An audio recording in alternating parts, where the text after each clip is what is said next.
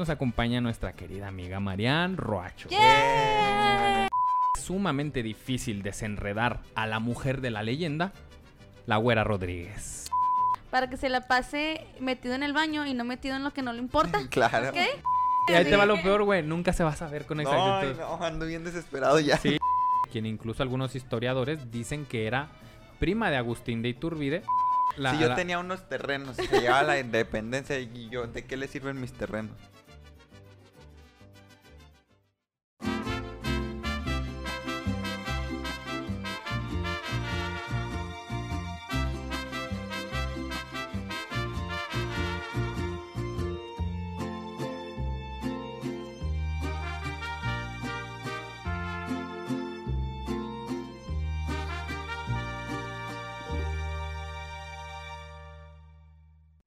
Bienvenidos a la Histeria de México, el podcast en el que nos documentamos de diversas fuentes, pero no pretendemos tener la verdad absoluta de la historia. Solo queremos que te diviertas junto con nosotros y un invitado especial mientras les platico sobre personajes, anécdotas y hechos que ocasionaron la histeria de México. Yo soy Omar Benítez y me acompaña otro lunes más, mi querido Mariano. Nuevamente. ¿Cómo estás? Muy bien, gracias por también. Ni Yo nos también. habíamos visto, güey. No, tenemos años sin vernos. No nos saludamos nunca. eh, Pero hoy sí. Sí, hoy sí. Porque hoy es un día especial, Mariano. Hoy, Hoy tenemos- es un día especial. hoy- hoy ¿Por es qué? día- Cuéntame Porque por hoy qué. tenemos una invitada especial, Mariano. Como cada episodio. Como cada episodio especial, tenemos, una invitada especial. Y usted ya la conoce, usted vio ahí que platicamos de la cárcel de Belém. Sí. Pues nos acompaña nuestra querida amiga Marianne Roacho. ¡Yeah! Bienvenida María nuevamente a tu casa, la historia de México.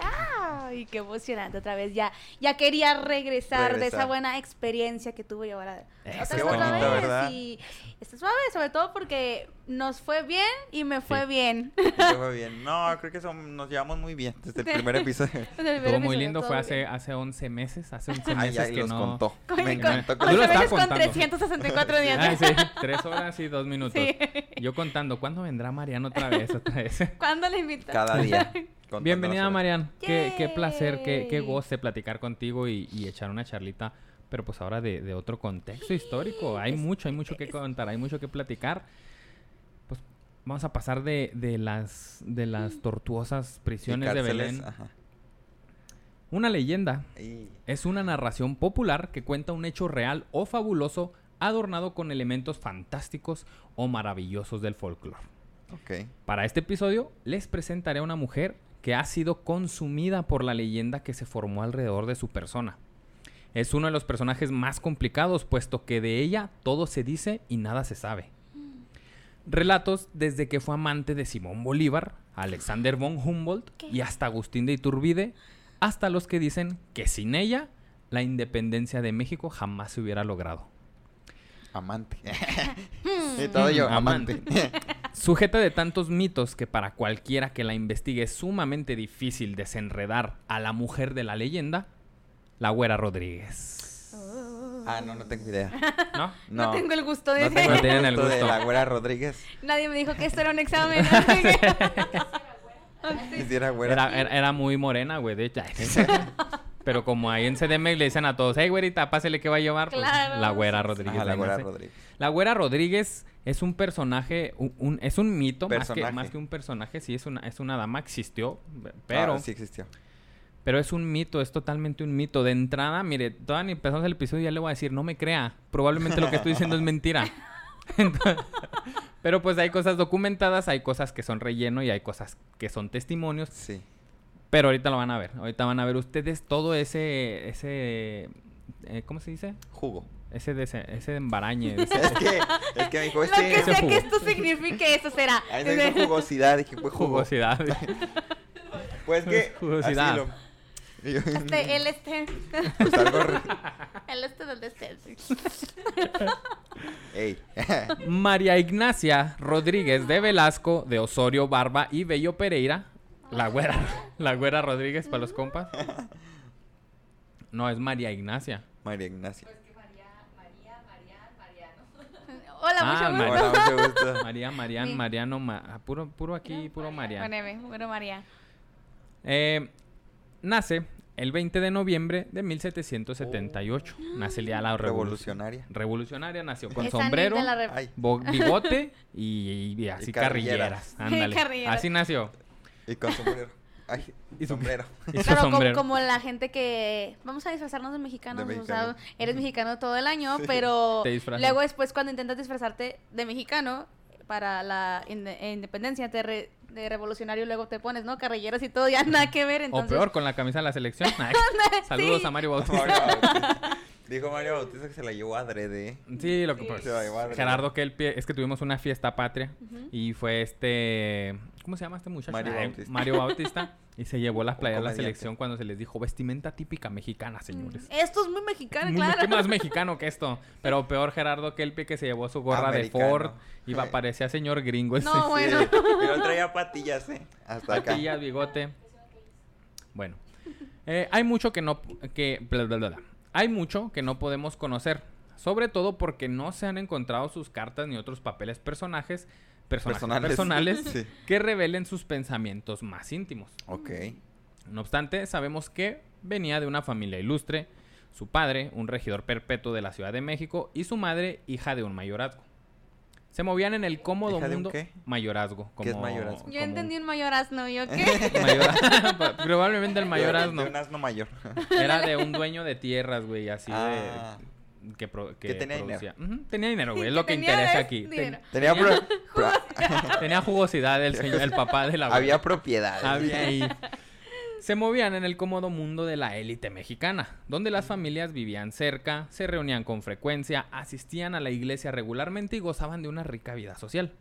Y, aunque tenemos poca información sobre su infancia, su educación parece haber sido de las mujeres de su clase social. Este episodio van a estar escuchándome decir parece, se dice, etcétera, dicen. etcétera. ¿eh? O sea que no le haga O caso. sea, como en la época actual. Tíreme a León. Sí. O sea, como eso no envejece mal, ¿te fijas? Eh, es- Aquí todo el mundo, todo el mundo puede que decir, se dicen. me afiguró, Sí, es que yo dicen, pensé. yo pensé, suponía, así que, como en la época actual. Así, tómelo así. Eh, su educación parece haber sido de, la, de las mujeres de su clase social. eh, el cumplimiento de su... eh, perdón. De mujeres que llevaban el cumplimiento de sus obligaciones religiosas. Que son, este, pues, la misa, confesiones, Rosario. visitas a la iglesia, obediencia, obediencia a los curas. Ay, espérame, se me movió esto. Mm, Obediencia a los Obediencia a los curas. A los curas. Eh, y pues todo lo demás, ¿no? Música, canto, baile, costura, conocimiento de modales y de la moda, Ah, O sea, como yo, pero quitaré en la iglesia. como tú en el pecado. Pero yo en el tú pecado. en el pecado. Eh, y conocimiento de la moda que les permitieran participar en fiestas y reuniones de los aristócratas, familiares Mm. y amigos. Ok. ¿sí? Había que saber qué combina con qué, qué zapatos combinan Ay, con qué- qué corset. Qué rollo. qué interesante. Y todo eso. Qué Uy, interesante, pero qué divertidísimo. ¿eh? Sí. Divertidísimo. No existe constancia alguna de su ingreso a algún convento o colegio.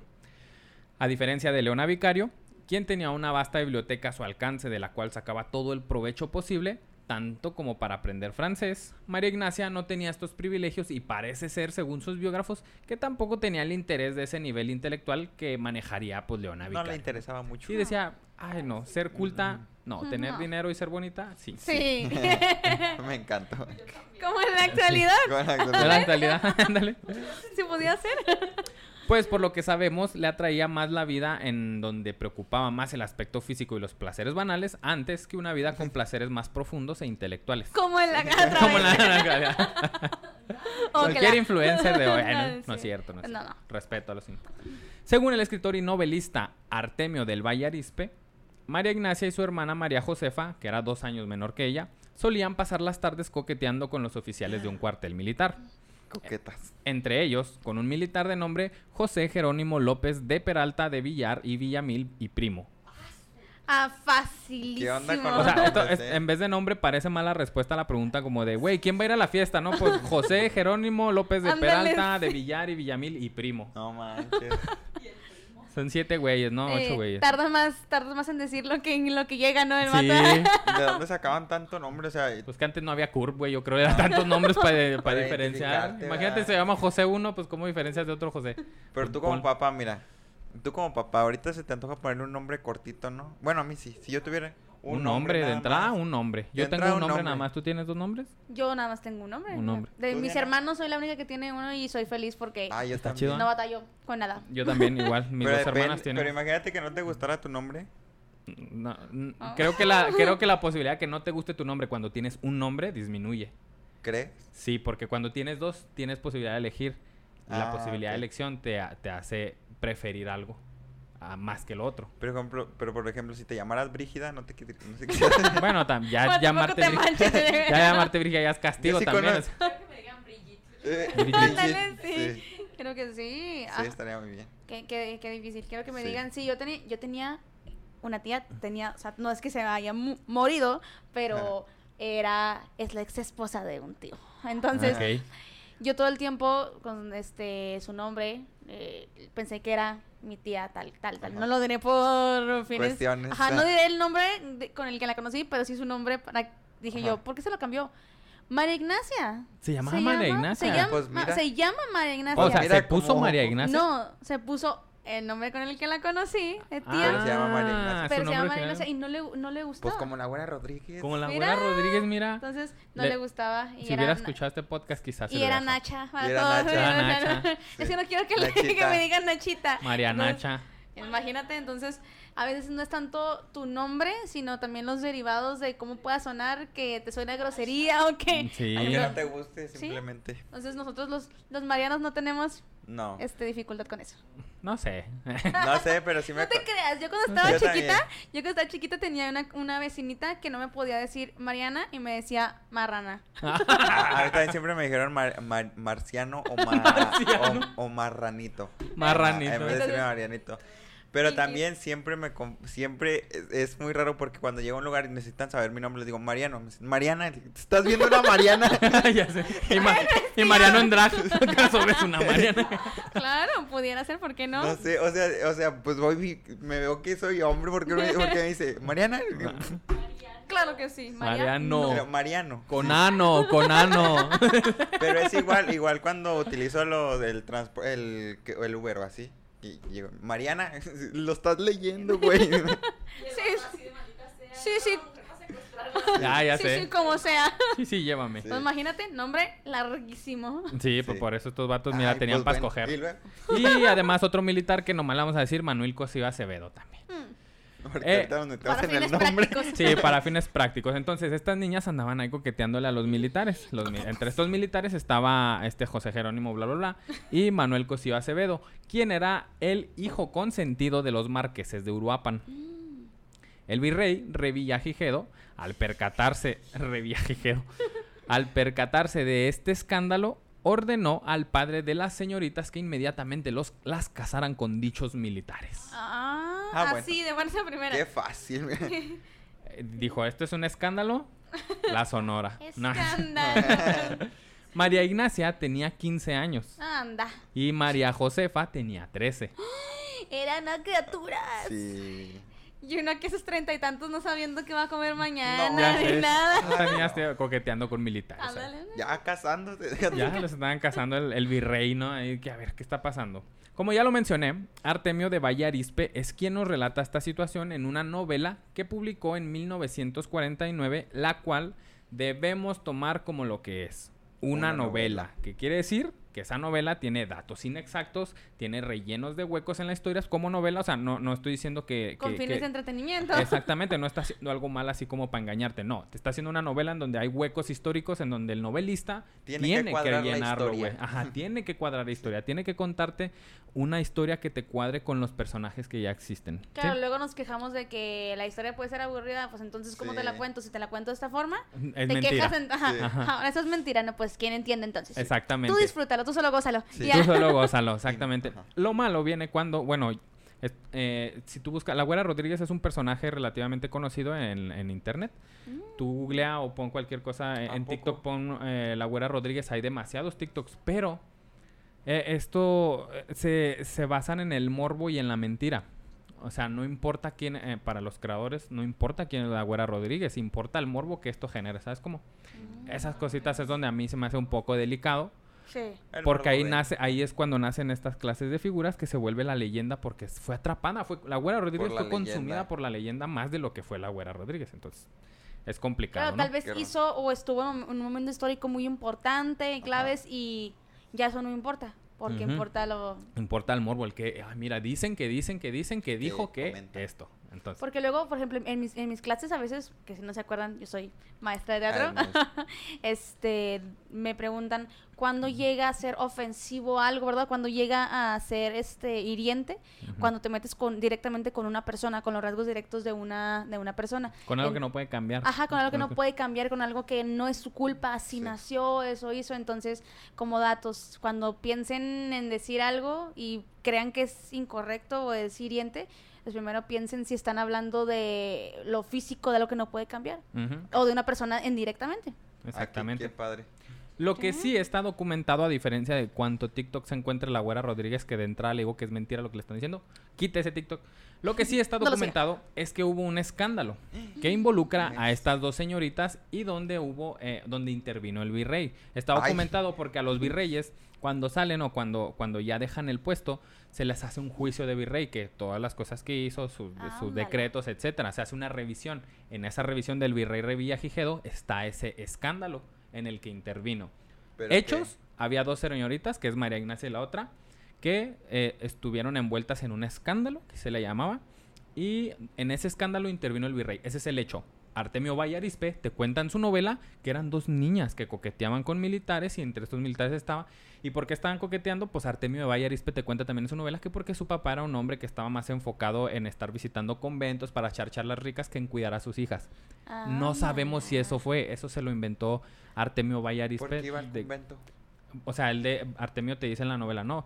El padre eh, andaba más preocupado en los conventos, en, en- con las madres, con todas estas, estas figuras de poder eclesiástico, platicando, conciliando relaciones que puedan favorecerle. Ah. Y no estaba preocupado Por sus- por sus hijas. Y sus hijas, siendo tan menores, estaban ahí coqueteando con militares. Y fíjate, y a lo mejor ni siquiera coqueteando tal cual porque es la inocencia, ¿no? Una, una mujer Buscando sin una culpa, no sé, se mueve- buscando una figura paterna, maldita sea. Ándale, sí. No, puede ser una de esas. O también, este, yo lo estoy viendo ahorita que estoy en temporada de monólogos de la vagina, que hablamos muchísimo sobre justamente, Oh. este, todo lo relacionado con la mujer desde su Sí. centro a, a todo, ¿no? Problemas.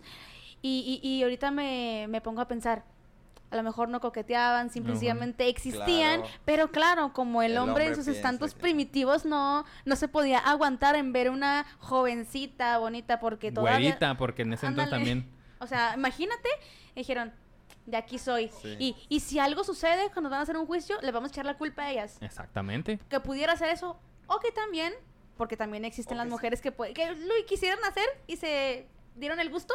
Y se vale tal Ay, cual. que o sea, también se vale. Pero Exactamente. están las dos caras de la moneda. Están las dos caras de la moneda Ah, sí. y yo lo únicamente que quiero acertar es que están los hechos y todo lo, que- lo que les dije que, eh, que, que hacían, pues son al final de cuentas Una imaginación de Artemio de Vallarispe, ¿no? Claro. De una novela. se- vaya, no lo vamos a lograr, pero vayamos diferenciando un poquito qué sí es, qué no es, qué, es- qué nos inventamos. Porque a partir de esto es que empieza a crecer la leyenda de la Güera Rodríguez, que es muy coqueta, que es muy llamativa a los hombres y que rompe este, Mm. este esquema social de, las la mujer. mujeres. Entonces empieza a ser una historia a raíz de una mentira o algo que no sabemos, ¿sí? Entonces, un escándalo en aquel entonces y como término jurídico significaba aquello que era fuera de lo común y que podía poner en peligro el alma ajena. Por eso se dictaminó eso como un escándalo, porque ellas al hacer eso que iba en contra de la iglesia ¿no? y de Sí, los sí, sí. principios, ellas estaban poniendo en peligro su alma. Claro. Por eso es un escándalo. Por ejemplo, había curas que vivían con, con, con, la, con una sirvienta, ¿no? En, en- en la, en la misma casa y de repente salía un niño. Ay. Ay. Eso parecería escandaloso ahorita, pero en ese momento no era un escándalo porque era algo común. Mm. Entonces tenía que ser algo fuera de lo común y, y algo que pu- pudiera poner en peligro su alma. Y como ellas vivían con un cura y el niño que nacía de repente vivía con un cura, no tenía en peligro su alma, güey, no era un escándalo. Porque pues ahí está el cura. Exactamente. Claro, sí, él la salvará. él la salvará. Eh, bueno, pues total, así al- no sabemos qué pedo con, con las niñas, pero el chiste es de que hubo estos hechos. Al final de cuentas, tras la intervención del virrey, se firman los esponsales, que son los esponsales, es como una promesa de casamiento con una multa económica en caso de no cumplirlo. Anda. ¿sí? O sea, de que, ok. Ajá, ya, güey, ya, ya fue, ya, se- ya intervino el Ya virrey. tocaste y ya Eh. bailaste y ahora te lo llevas. Sí, después de los esponsales ya puede, ya tiene, Ah. después de los espons- de que se firman los esponsales ya pueden vivir en, en, en, en la misma casa, ajá, en unión, en unión libre, entre No, comillas, libre. Ah, sí. en unión libre entre ¿Qué es comillas, eso? Y incluso Amaciato. tener hijos, o sea, tener hijos, todo eso no era pecado porque ya había firmado Sí, esp- ya los había esponsales. sí, sí, sí. Y era complicadísimo deshacerte de los, de, de, de los esponsales, Pues ¿no? era dinero. Era dinero de entrada. Claro, claro, volvemos a datos es que se sabe uno por ser maestra de teatro. Eh, había épocas en las que, o sea, como todo el tema religioso era tan, tan, prof- tan fuerte. Regía la vida. Ajá, tal cual. Eh, había personas que te vendían cachos de cielo. Ah, sí. O sea, que ellos decían, Ah. te voy a vender un cacho de cielo. Y la gente se lo creía. O sea, este eh, fulano decía que él tenía como si fueran terrenitos. Terrenos. Ajá, como si fueran terrenitos, ¿no? Y te decía, yo te vendí un pedazo de cielo por tanto, tanto. Y ahí está la gente dando y dando y dando y dando dinero. Que Para irse al cielo. Para, toda- para que cuando te vayas al cielo tengas en dónde estar, tengas o sea, toda tu, tu, este, ahí tu corralito. Sí, o sea, aquí, aquí nosotros en el chamizal llegamos y apartamos con un lazo. Ahí tenían que comprar su pedazo del Y cielo. estafados, ¿no? Y estafados. Y no nos vamos tan lejos. En la actualidad todavía hay gente que lo puede hacer. A lo mejor no te dice, te vendo un cacho de cielo, pero... Te perdono tus pecados ajá, a base te perdonan los pecados a base de... Teniendo dinero. una indulgencia plena. una indulgencia plena. Al final de cuentas, tras la intervención del virrey, pues se firman estos esponsales, ¿no? El militar, Jerónimo de Villamil, tuvo que buscar la aprobación de su padre. No por ser menor de edad, que no lo era ya hace bastante tiempo, porque le llevaba 15 años a María Ignacia. No, nomás poquitos. ¿no? O sea, y el güey tenía que conseguir la aprobación de su padre para recibir legalmente el adelanto de la herencia de su madre y con ello poder sostener una vida en el matrimonio. El padre del militar no estaba de acuerdo con dicho matrimonio porque pues el padre del- de, de- de Villamil decía, "Ah, una, ¿cómo no te voy a dar dinero de la herencia todavía? No chingues. Y dos, ¿por qué el virrey está interviniendo en casar a mi hijo que viene a la nobleza y que es un militar con unas muchachillas cualquiera que andan coqueteando con quien sea? Entonces era, e- era Vale, coherente para el, para el papá, ¿no? Decía todo eso.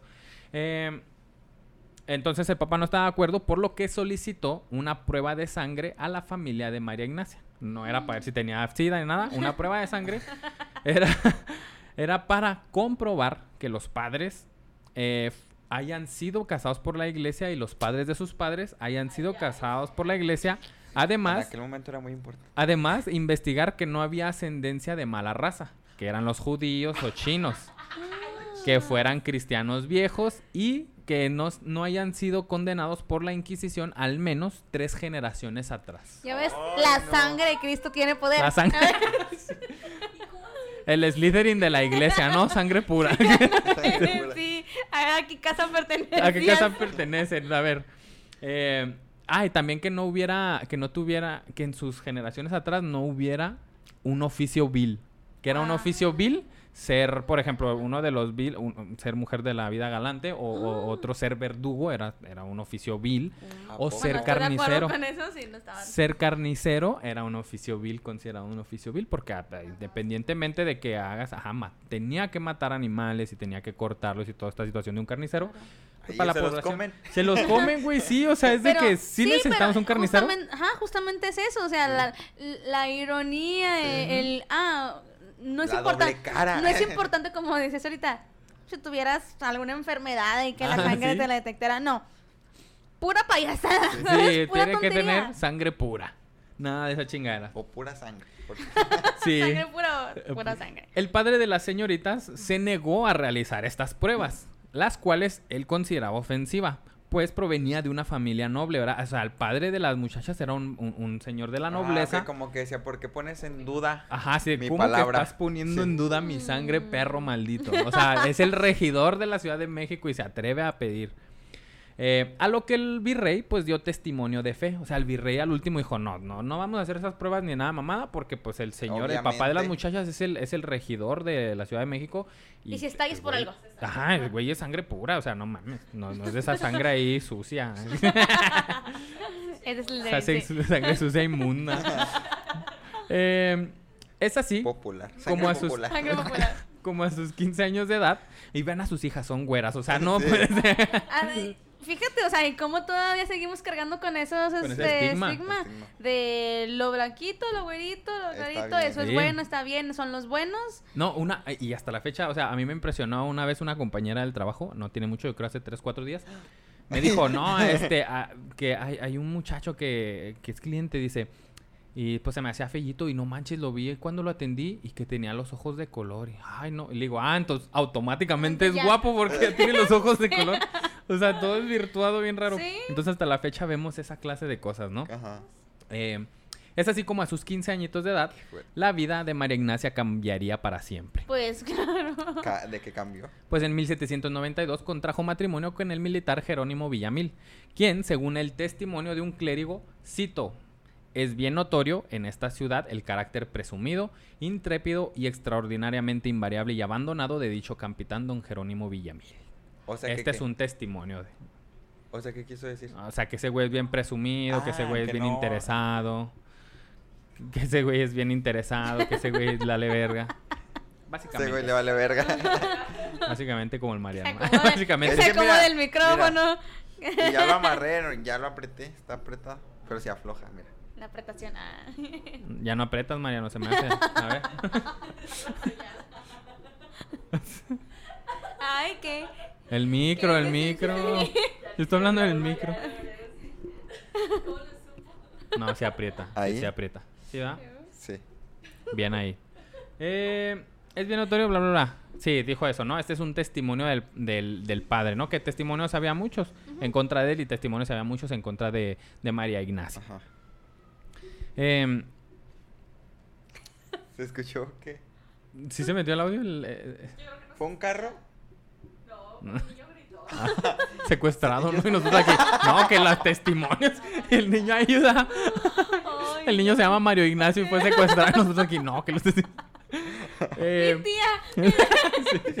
Es que sentí- yo escuché como que un carro frenó muy rápido y es- así como cuando se escucha que, que secuestran. que chilla. Oye un secuestro tal cual. No, cuando suenan las llantas que rozan. Ah, Ah, sí, el que rechineo de las llantas. Además, la personalidad conflictiva del nuevo marido de María Ignacia, Uy. este, lo podemos catalogar hoy como un enfermo de celos. Enfermo. Un enfermo de celos. Enfermo. Enfermo. El tóxique. Para una señorita que venía de una familia acomodada, en su nuevo matrimonio con el militar, pues los primeros problemas que, comienzan a ocurrir son los económicos. Como en general, ¿no? Creo que en un matrimonio los primeros problemas que empiezan a ocurrir suelen ser los económicos. prueba de fuego. Obviamente. Ándale ahí, sobrevivir los problemas económicos Ay, y ya lo demás no es más. sirven estos portavasos. Se quedan pegados al vaso. Esto, a pesar, ah, empiezan a, a- a ocurrir los problemas económicos a pesar del dote que el padre de María Ignacia había entregado al nuevo matrimonio. Un dote es un adelanto de la herencia que se entregaba de familia a familia. Yo como padre, cuando mi hija se case o mi hijo, eh, le entregó el dote familiar, que es una suma de dinero que representa parte de la herencia que se va a entregar. Para que viva bien. Para que si vaya, tú para tienes que la administre. vacas, regalas una vaca. Si tú tienes un chivo, regalas un chivo. Y esta, esta herencia, este dote lo administra el esposo. Entonces el papá de María Ignacia le pasa este dote al esposo para que él lo tiene que administrar y lo tiene que cuidar. Se supone que no lo puede gastar en deudas personales ni nada así. De hecho, el dote no es precisamente para una ayuda económica. El dote es como, e- es eso, una representación de la herencia que se va a entregar. Y tú lo tienes que cuidar en tu matrimonio y cuando tengas hijos, ese mismo dote lo vas a, tras- a traspasar a tus A hijos ahora. Ay, porque no siguen esas tradiciones. Ya sí, se va. en familia sí, mira, Sí. tenían ansiedad mis papás. Te transmitieron Y un dote de ansiedad. Problemas, ajá. Ay. Eh, y eso fue lo que me es la dote. Mira, yo Ahí cuando está. tenga hijos se lo voy Lo vas a transmitir. No, transmitir. No, Y así María, funciona, mejor ¿eh? trae, mejor dinero, mira. Mejor dinero. ¿Qué Ay, es que eso andan de- diciendo que el 2 de noviembre. que los muertos regresan. Regrésenme el dinero. Sí. ¿Qué es eso de, de estar dotando de, de diabetes? Sí, por favor. Jefa, ya estuvo. ¿Qué es? Eh, ¿Qué hice mal? ¿Eh? Tras estos problemas, Jerónimo Villamil le solicitó a- al padre parte de la herencia para poder sostener el estilo de vida que llevaban tanto María como, como él mismo, ¿no? Decía, a ver, de jefe, sacar varo, bien güey. interesado ese matrimonio. Sí, supe. O sea, No, no, no, le pidió a su propio padre, el militar. Sí. Le dijo a su papá, oye, pa, ¿sabes qué? Pues ya saca la feria porque pues me voy a casar y mi estilo de vida pues es traer iPhone aunque no sirva y pues y esto sí iPhone, ubicas- aunque no sepa qué es. aunque no sepa para qué se usa, Sí. pero trae cámara chingona, entonces necesito mantener ese estilo de vida y María Ignacia pues trae un Huawei, no mames. entonces el padre Entonces el padre, pues, eh, dijo, nah, chinga, pero si re güey, yo ni quería que te cases con esa niña. Y pues se negó a esta petición, lo que provocó que Jerónimo interpusiera una demanda en contra de, De su, su padre papá. Ah. por negarle lo que él decía que le correspondía. Al fin, después de tres años de pleito, consiguió la cantidad de 100 pesos mensuales. Un maestro en ese entonces ganaba 8 pesos mensuales. Ay. Un Y yo- capitán... Y yo, quejándome. Eh, No, porque les digo porque Villamil la hizo de pedo, fue de eh, pich, nomás 100 100 pesos. pesos. mensuales. Con eso no me va a alcanzar pa, ni para ir a ver a Natanael Cano. Entonces, un capitán eh, andaba rozando los 150 pesos al mes. A él le dieron un dote Feriezota. 100. Y, y ya si nos vamos, un arzobispo andaba en los 12 mil pesos al mes. Un arzobispo. Ándala. También este güey quería que le dieran lo del arzobispo. perdiendo el tiempo. Y uno aquí, ah, yo ya uno- sería arzobispo. ándale. Y uno aquí de ateo. Todo ¿Ves? estúpido. La sangre Cristo tiene... Claro que sí. Claro ¿Tú crees que tiene todavía poder. ganen mucho? Que- sí, nada, la iglesia es un poder Sí. Fáctico muy, y no lo podés muy importante. Sí, no. La joven María Ignacia, a quien nunca le había faltado nada, ahora se veía en esta situación donde pues tenía que reducir poquito su estilo de vida, ¿no? Y durante los siguientes siete años tuvo cinco embarazos, los cuales fueron consecutivos, pues el primer hijo lo tuvieron a los dos años de casados. O sea, se casan, Ay, dos ay, años después se embaraza y de ahí todos los años embarazada. Ay, Pum, no. parir, embarazarse, parir, mío, embarazada. no. Dejando una gran descendencia. Según María Ignacia, el patrimonio, digo, perdón, el matrimonio no contaba con lo suficiente para cubrir los gastos corrientes del hogar, ¿Qué? según ella. Probablemente esto ocasionó una fuerte frustración al militar, quien ¿Que para ellos no les gustaba trabajar o qué? No, no era lo suyo, la que era la de la nobleza, güey, como que Ah, la, pues sí. Es la de jalar no te la sabes, mi rey. No. Eh, probablemente esto ocasionó una fuerte frustración al militar, quien para desahogarse golpeaba a su mujer. Y esto lo busqué en una tesis, que parece que el que estaba haciendo la tesis, y hay una historiadora también que relee esta tesis. El vato que hace la tesis como que intenta justificar las actitudes de Villamil. ¿A poco? Hasta la historiadora en un punto menciona, a lo mejor este vato es familiar de Villamil, pero está raro que, justifique tal cosa. Ah, Ándale. Esto ocasionó una fuerte frustración en el militar, quien para desahogarse golpeaba a su mujer. Para desahogarse. Para desahogar su frustración. Ay. Ah, bueno, Golpeaba a su Están viendo tus niños contra el otro.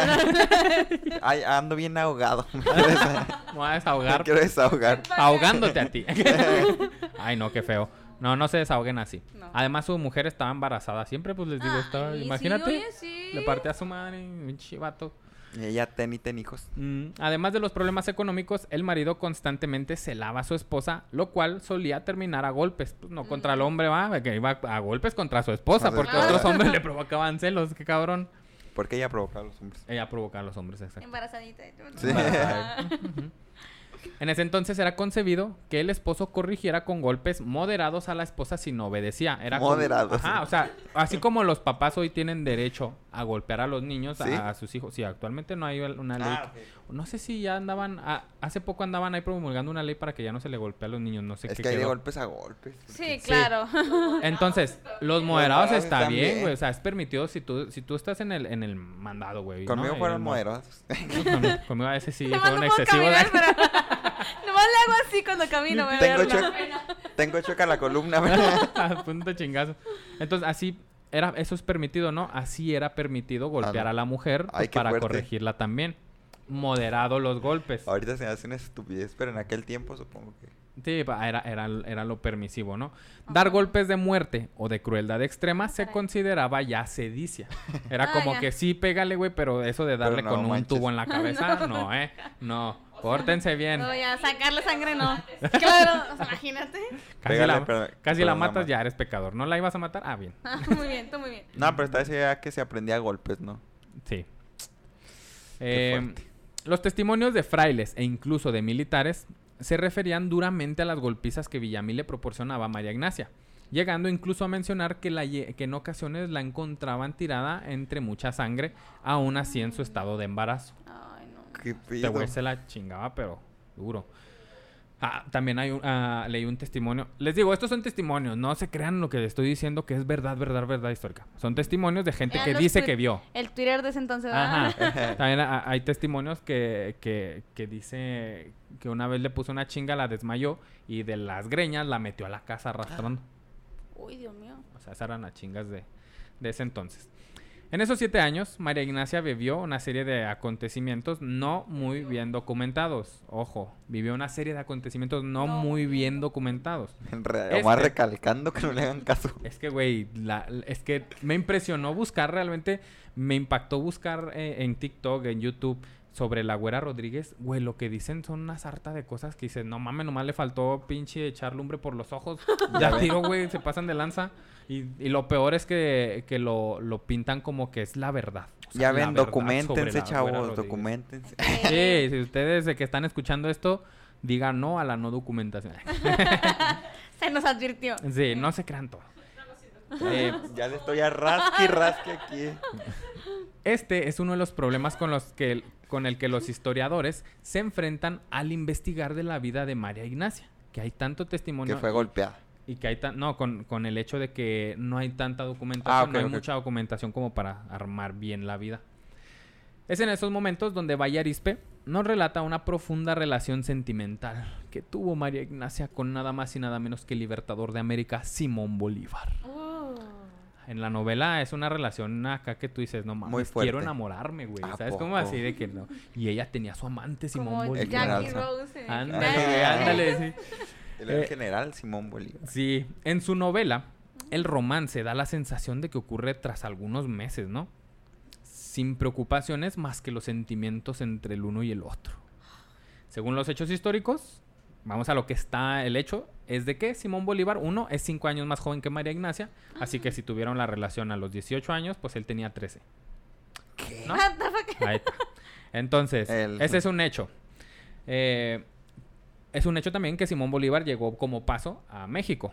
Pero su paso por México duró una semana, contando los viajes desde que llegó al puerto de Veracruz y luego todo el trayecto hasta, Ciudad de México y todo el trayecto de vuelta. En todo eso duró una semana, cinco días Simón Bolívar aquí. A Fue muy mí, poco, En ¿no? lo personal, pues se me hace ilógico pensar que haya habido una relación tan profunda, Tan un en romance con un niño de 13 años y que la chi- Pues- Igual y sí, no sé. A mí no me crea nada. Eh, entonces, este, pues es difícil, difícil creer esto de Vallarispe, que es una buena novela, repito, no estoy echándole a Vallarispe porque él hizo una novela y de eso se trata. Ok. Bolívar se hospedó en casa de los marqueses de Uruapan, que eran los suegros de la hermana de María Ignacia, el otro militar, ¿se acuerdan?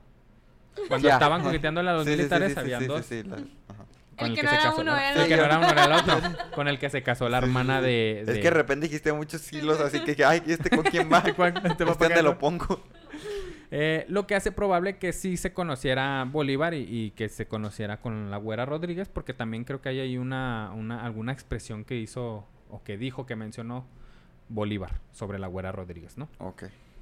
Em, además, ella anda- estaba embarazada constantemente. Bueno, también no es como impedimento ¿ah? para tener un no romance, pueda, que pero... no. Pues... Estoy muy embarazada, no puedo. sí, no, espérame. Es que estoy embarazada. ¿Mucho? Estás muy... ¿Qué tan embarazada? Nueve meses. no, no hay que darte chequeo, ¿eh? Según testimonio del mismo Jerónimo Villamil, él mismo hacía reuniones de negocios en su casa y a él le provocaban celos las atenciones que sus invitados tenían hacia María Ignacia. Mm. También para que los invitas, güey, ya ¿no? estaba muy tocado Ya del... tenía ganas de pelearse por todo. Sí. Ya. Vallarispe indica que además María Ignacia, con el fin de disfrutar también dichas reuniones, pues también ella invitaba a otras diferentes personas, las cuales en ocasiones terminaban durmiendo en la habitación vecina suya. Una costumbre y un hecho muy raro si consideramos que podrían haber dormido ahí caballeros y si tomamos en cuenta los celos del marido. No, bueno. O sea, está muy raro que lo haya permitido el marido y si era tan celoso, pues está raro, ¿no? Co- Sí, está de cuestionarse. Luego el mismo Jerónimo informaba a todo el mundo de las livianidades de su mujer. O sea, de que "Ay, mi vieja es bien facilota. Así decía güey. A todos. O sea, creándole una mala fama tan comentada que todos se enteraban, en especial los hombres, quienes veían en la señora de suma belleza una presa fácil. Claro. La intentaban Ah, cortejar. Era guapa. Era, Y decían, es que era impresionantemente, los testimonios la- Sí. la- siempre la pintan como una mujer impresionantemente bella, bellísima. Entonces estos güeyes decían, ah, pues ya dijo su esposo que es bien fácil, pues la intentaban cortejar pues, pa- pues para algo, ¿no? Imagínate que, o sea, que, que fuera. Me quiero este, enojar con esta vieja. ¿Cómo le hago? No se porta mal. Ah, le voy a decir a todo el mundo que es bien fácil para que vengan. Y yo tenga Y una excusa para hacérsela de pedo. Sí. Imagínate, Eh, porque eh, pudiera ser. O sea, pues sí. se la moqueteaba todos los días. Sí. ¿Por qué? Era un pinche círculo vicioso bien enfermo. Qué de- manipulador. Vayan a terapia, vayan a Vayan terapia. a terapia virreinal. Eh, y pues también el güey que... Si no, ¿en qué cabeza cabe avisar de que, eh, mi morra es bien fácil, eh? Sí, Pues, sí, güey, sí, sí. Pues si si es lo que te molesta, pues no digas Y yo nada. la dejo. Ajá, ¿no? Está bien. Según Vallarispe, en una ocasión, eh, ojo cuando diga según Vallarispe me refiero que pues la novela, ¿no? En una ocasión la güera, como la acostumbraban llamar debido a su tono de piel y cabellos muy negros, no es cierto, y cabellos dorados, fue a un festival en San Agustín de las Cuevas, acompañada de un padre del matrimonio que era canónico de la catedral, que es canónico de la catedral. que trabajaba ahí en la Ah, catedral de, de algo de Dios, ¿no? Era, Sí. Era algo de Diosito. era Era algo de- diosista. Eh, eso, eso dice, pero Iba con el padre de un... El padre era compadre del matrimonio, güey. El padre... Ah, un padre Eh, Bueno, era- compadre. no sé si era un padre, Es güey. que no- Ándale, es sí, que-. ¡Padre! Más bien era compadre, güey. No era padre precisamente, pero trabajaba ahí en la, en la iglesia, en la catedral. Ah, ok, ok. Él era compadre de- del matrimonio. Sí, sí, sí. Y fue con él a un festival de San Agustín de las Cuevas, porque la invitó. Pero San Agustín de las Cuevas en ese entonces era como el, el- el Las Vegas. Oh. Era raro que alguien canónico estuviera ahí, o es- Sí, incluso sí, sí. era prohibido. Entonces tú dices, pues, ¿cómo fue acompañada del padre a este lugar? Entonces, ¿cómo? A ver, dice pero en Las Vegas, ¿a qué te refieres? A, a- apuesta, a, a Sodoma y Gomorra, güey, Ah, si quieres. ¿no? ¿por qué Las Vegas? perversión. Mariano, droga. términos Dije, bíblicos. ¿fueron a apostar o qué? Pues también, güey, apuestas y todo el pedo. ¿A poco Las Vegas? Eh, Mm, Esto- Yo quiero ir a ver a Adela ahí. Yo quiero ir ahí. uy, sí. A mí me gusta mucho eso. Por eso Las Vegas se quedan en Las Vegas, güey. Oh. Y antes, eh, Es San Agustín de las Cuevas se quedaban en San Es Agustín. decir, Las Vegas es ir a loquear. Sí. El, esto en contra de la se fue en contra de la voluntad de su esposo, quien expresamente le dijo que no, obviamente. La güera hizo caso omiso y, Y se, se marchó. Y a su barco le llamó Libertad. Libertad. No regresó hasta el día siguiente. Dios. Cuando el marido la encontró en la mañana caminando sola por la calle. Villamil, furioso y descontrolado, sacó de su cintura una pistola, porque era militar, tenía permiso de portar armas. Sacó de la cintura una pistola, Y la, mató. apuntó y jaló el gatillo. Por cuestiones del destino, la pistola se trabó y no salió el disparo. Eso sí es mentira. Falso. Esta fue la gota que derramó el vaso. La güera enseguida se marchó de inmediato a casa de su papá, quien como regidor presentó de inmediato el caso al virrey. Y de inmediato se giró la orden de aprehensión por intento de homicidio a Jerónimo Villamil. Ah, o sea, ajá, Ah, que le pegara, que La medio la matar. matara, no, no. La pistola. pistola. O sea, ya era sedicia, ya era... Sí. En el juicio que se llevó a cabo, y, y por esto, Mariano, sabemos que probablemente es verdad, porque está el, el juicio que se ah, llevó. ok, ok. Villamil declaró... Le creo entonces. Villamil declaró que la pistola no estaba cargada, Era para que solamente hizo esta acción para asustarla por haberle desobedecido. Era de chill, ¿no? Era de chill, es de chill, güey, a ver. Sí, Ay, ups. Sí, Pium, pium, pium, pium. pium. Es de pólvora. Era de agua mi pistola, señor juez. Sí. Liberado bajo fianza el 29 de agosto, de inmediato presentó una demanda de, divo- de divorcio eclesiástico Ay, en la qué que- fuerte, eso está fuerte. Sí, eso está fuerte. En la que acusaba a su mujer de adulterio sacrílego. So, A la hoguera. tiene, ajá, A la hoguera, pecado. Sacrilegio es una palabra Sí, muy fuerte. ya, Ya, la Sacrilegio es una iglesia, eh, Esta sí, morra aguas, es el diablo. Entonces, era la- el divorcio también en ese entonces no existía tal cual lo conocemos hoy, de que pues te divorcias y ya haces tu vida y se chingó. No, en ese entonces era más bien una separación, porque no existía el divorcio absoluto.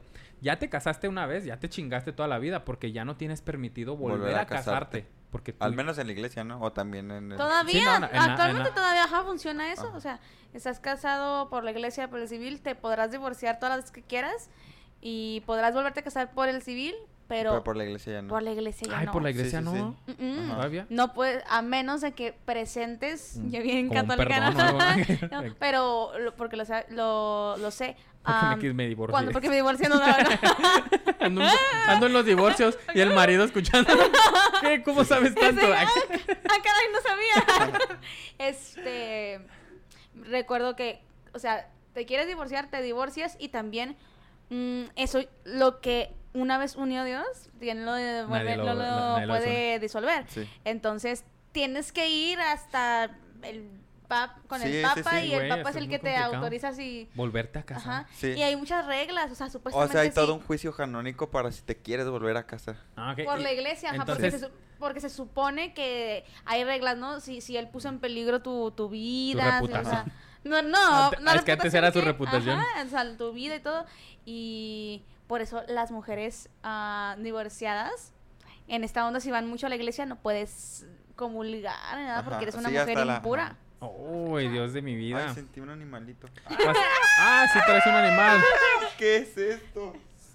Era. Sabrá Dios. Algo Ah. Es que sentí que cayó y nomás dije, ay. Ay, güey. Bueno, eh, continuamos después del animal de Mariano. el, el que traigas. Sí. Entonces, antes, es- esas reglas, güey, pues las reglas de la iglesia eran reglas civiles, ¿no? En- Era, así se regía la Ah. sociedad. Entonces te la pelaste, ya no te puedes casar ni por nada. Hasta que llegara Benito Juárez. Órale. Hasta que va Benito Juárez a sacar la iglesia. Cásense con quien quieran, a la Sí. verga. Eh, que inclusive también estaba el, el de que lo- los que no, ya no querían vivir juntos, que a veces el, el marido dormía en el piso de arriba y la mujer en, en el de abajo, así separados, que llegaba el chisme a los vecinos y los vecinos iban con el cura de que, oiga, se me hace que esos Ey. dos no están respetando el matrimonio, o sea, durmiendo juntos y haciendo cosas juntos. ¿Y usted qué le importa? Ajá. ¿Y usted qué está haciendo ya ¿Qué está en las haciendo casas de la... Y el padre, te- eh, el, el cura tenía Qué que incómodo. intervenir, que tenía que intervenir para Ay, no vigilar están que estén durmiendo procreando. juntos. No están haciendo hijos, adiós. De aquí es Se donde... acaban los bautizos. Sí, se acaba el billuyo. Es de aquí, de todas estas situaciones de, y, y de los testimonios del juicio en donde Villamil empieza a decir, no, es que esta morra anda con cualquiera. Es de aquí de donde comienzan... Lo, sentí, lo sentí aquí. Es de aquí donde nacen los primeros rumores de adulterio de la güera. Que ahorita, les digo, busquen ahí en TikTok donde quiera y es, no, era adúltera, era, era vividora, era, ella, ella era toda una liberal. Pues no, güey, no, es, no precisamente, sino que el juicio es, eso quería comprobar Villamil. Pero en, largo- en los largos procesos, el, ma- el marido, perdón, no pudo probar nada. Ándale. Y la evidencia más bien sugiere que ella fue una esposa sufrida y maltratada por intentar cumplir los cánones de la época. De hecho, los parientes, amigos y colegas de Villamil tomaron partido por la esposa, quien afirmaba, per- perdón, quienes afirmaban que ella era la inocente víctima del carácter volátil y violento de Claro. Villamil. O sea, Pues hasta sí, los- con- lo conocían como era. Le conocían Ujú. algo. Y, hay, y también hay testimonios horribles que hablan muy mal de la güera y empiezan a decir, yo la vi un día y saliendo con este y con este y con este. Entonces, ¿Y usted qué anda haciendo viendo? anda ajá, así. muy metichón, mijo, muy, meti- Sí. muy, info- muy amigo de las Gente novedades. con mucho tiempo libre, ¿no? Sí. O sea, Este proceso Que no había redes sociales. Todavía. En Todavía redes sí. sociales. Sí, güey. son los impedimentos. Sí. ¿Ya Ándale. viste? Y luego el screenshot. El es- si, si los screenshots hablaran. Ándale, ay, sí. Sí, imagínate que tu juicio en el cielo sea revisar todos los screenshots que tomaste en toda tu vida. Ya, ya, ridícula. Ya, ya. Mira, mira. Este proceso de divorcio fue muy conocido por el escándalo que provocó, con testigos a favor y en contra de cada uno de los Ay, que implicados. Johnny Depp ni Nah, ni que Ya sé. Después de cuatro meses, Villamil desistió de su demanda. En algún momento, la pareja se reunió. Y el 12 de junio de 1805 nació su última hija. O sea, esta es la niña que no entiende. Mi niña hermosa, que se separa. Ya le partieron su madre. Ya la denunciaron. Y ahí va de nuevo con el compadre. Entonces, pues, tienen su última hija. Villamil no conoció a esta última hija, ya que se marchó hacia otra ciudad con su padre, donde al poco tiempo murió. Ahí Y todos, se marchó. "Mm, el golpeador se Ay, murió. qué golpeado. Ahora, ¿quién va a golpear en el cielo? Va a golpear gente del cielo. Ah, que se murió. Pues ni modo. Se ya murió. tocaba. Y, y ya muerta, ya muerto el perro, se Se acabó, la acabó la rabia, ¿no? Entonces, entonces ya ahora, y ahora sí está la güera Rodríguez, pues ya, ya era viuda. Ya tener, ya ser viudo ya te daba más privilegios que ser divorciado. Sí, siendo viudo te puedes volver a casar. Ah, porque la muerte forma. lo separó. La muerte lo separó. Mariano en Ah. filósofo. La Al que se quiera divorciar, No, no, no, no. Ahí está el consejo. ahí está el consejo. Ahí están nomás las leyes de Dios. No, no, no lo haga. Gracias. No- nomás consiga un buen veneno. Sí, indetectable. porque- Viuda a los 27 años, con cinco hijos para criar sola. Sí. 27 A tu años. edad, no, también, a tu edad. A la edad de la patrona. Con cinco hijos. Y los que vienen. ¿tú no ves? Con cinco hijos para criar sola. La güera volvió a la Ciudad de México, donde vivía su familia. Sufrió escasez de dinero porque en lugar de ganancias, eh, Villamil le había dejado deudas. ¿Qué? Mm, No, qué peor. Sí, porque la herencia de tu marido, si, si en viudas, es o deudas o, O sea que o, o ganancia. No se acabó toda la rabia, digamos que le infectó poquito. Eh, Y eh, el papá de ella ya no tenía como, ay, mira, te vas. sí, sí era riquillo, pero tampoco era como que inver- eh, intervenía mucho en, en las deudas del esposo de mi Oh. hija. ¿Sabes cómo? Sí, claro.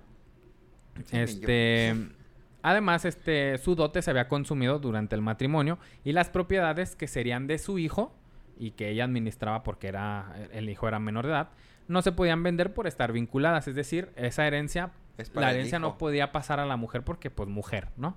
Entonces, la herencia pasaba al hijo y la mujer, la esposa, tenía que administrar esa herencia Para el hijo. para el hijo y no podía venderlo, no podía hacerle nada hasta que el hijo crezca y decida. Ay, esperar a que este mocoso tenga tantos Sí, años. güey, no, era bien complicada la vida, ¿eh? De, sí. De las mujeres. De las sí, mujeres porque y de si los eras hombre a los 13 años, se- uy. La vida. bueno, sí, también para los hombres, ciertamente por la, el, el, el, la- el reclutamiento del EVA en, los- en la milicia. Bueno, pues para todos en general, pero para las mujeres era horrible. Sí. Para las mujeres sin duda era horrible. Y eso duró muchos años, ¿eh? O sea, estamos hablando de 1900 y la vida de la mujer seguía Así siendo era. horrible. Pues ya a los 70.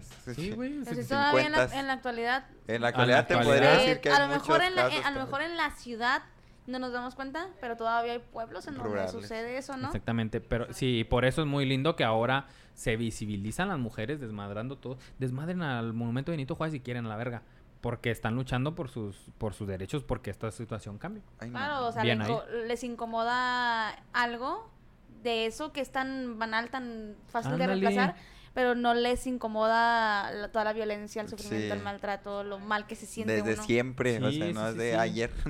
Qué, qué cosa tan horrible, ¿no? Bueno, eh, como ya no estaba casada, por, to- por supuesto que la muerte los había separado y su proceso de divorcio ya había terminado, pues la güera pudo hacer lo que quiera con su vida amorosa. Bueno, lo que quiera entre comillas, porque tenía que respetar los cánones de la iglesia al final Ay, de que cuentas, ¿no? no, sé cuántos de, de guardar luto que le tienes Ah, tiene que guardar Y luto. con cinco morros, imagínate. Sí.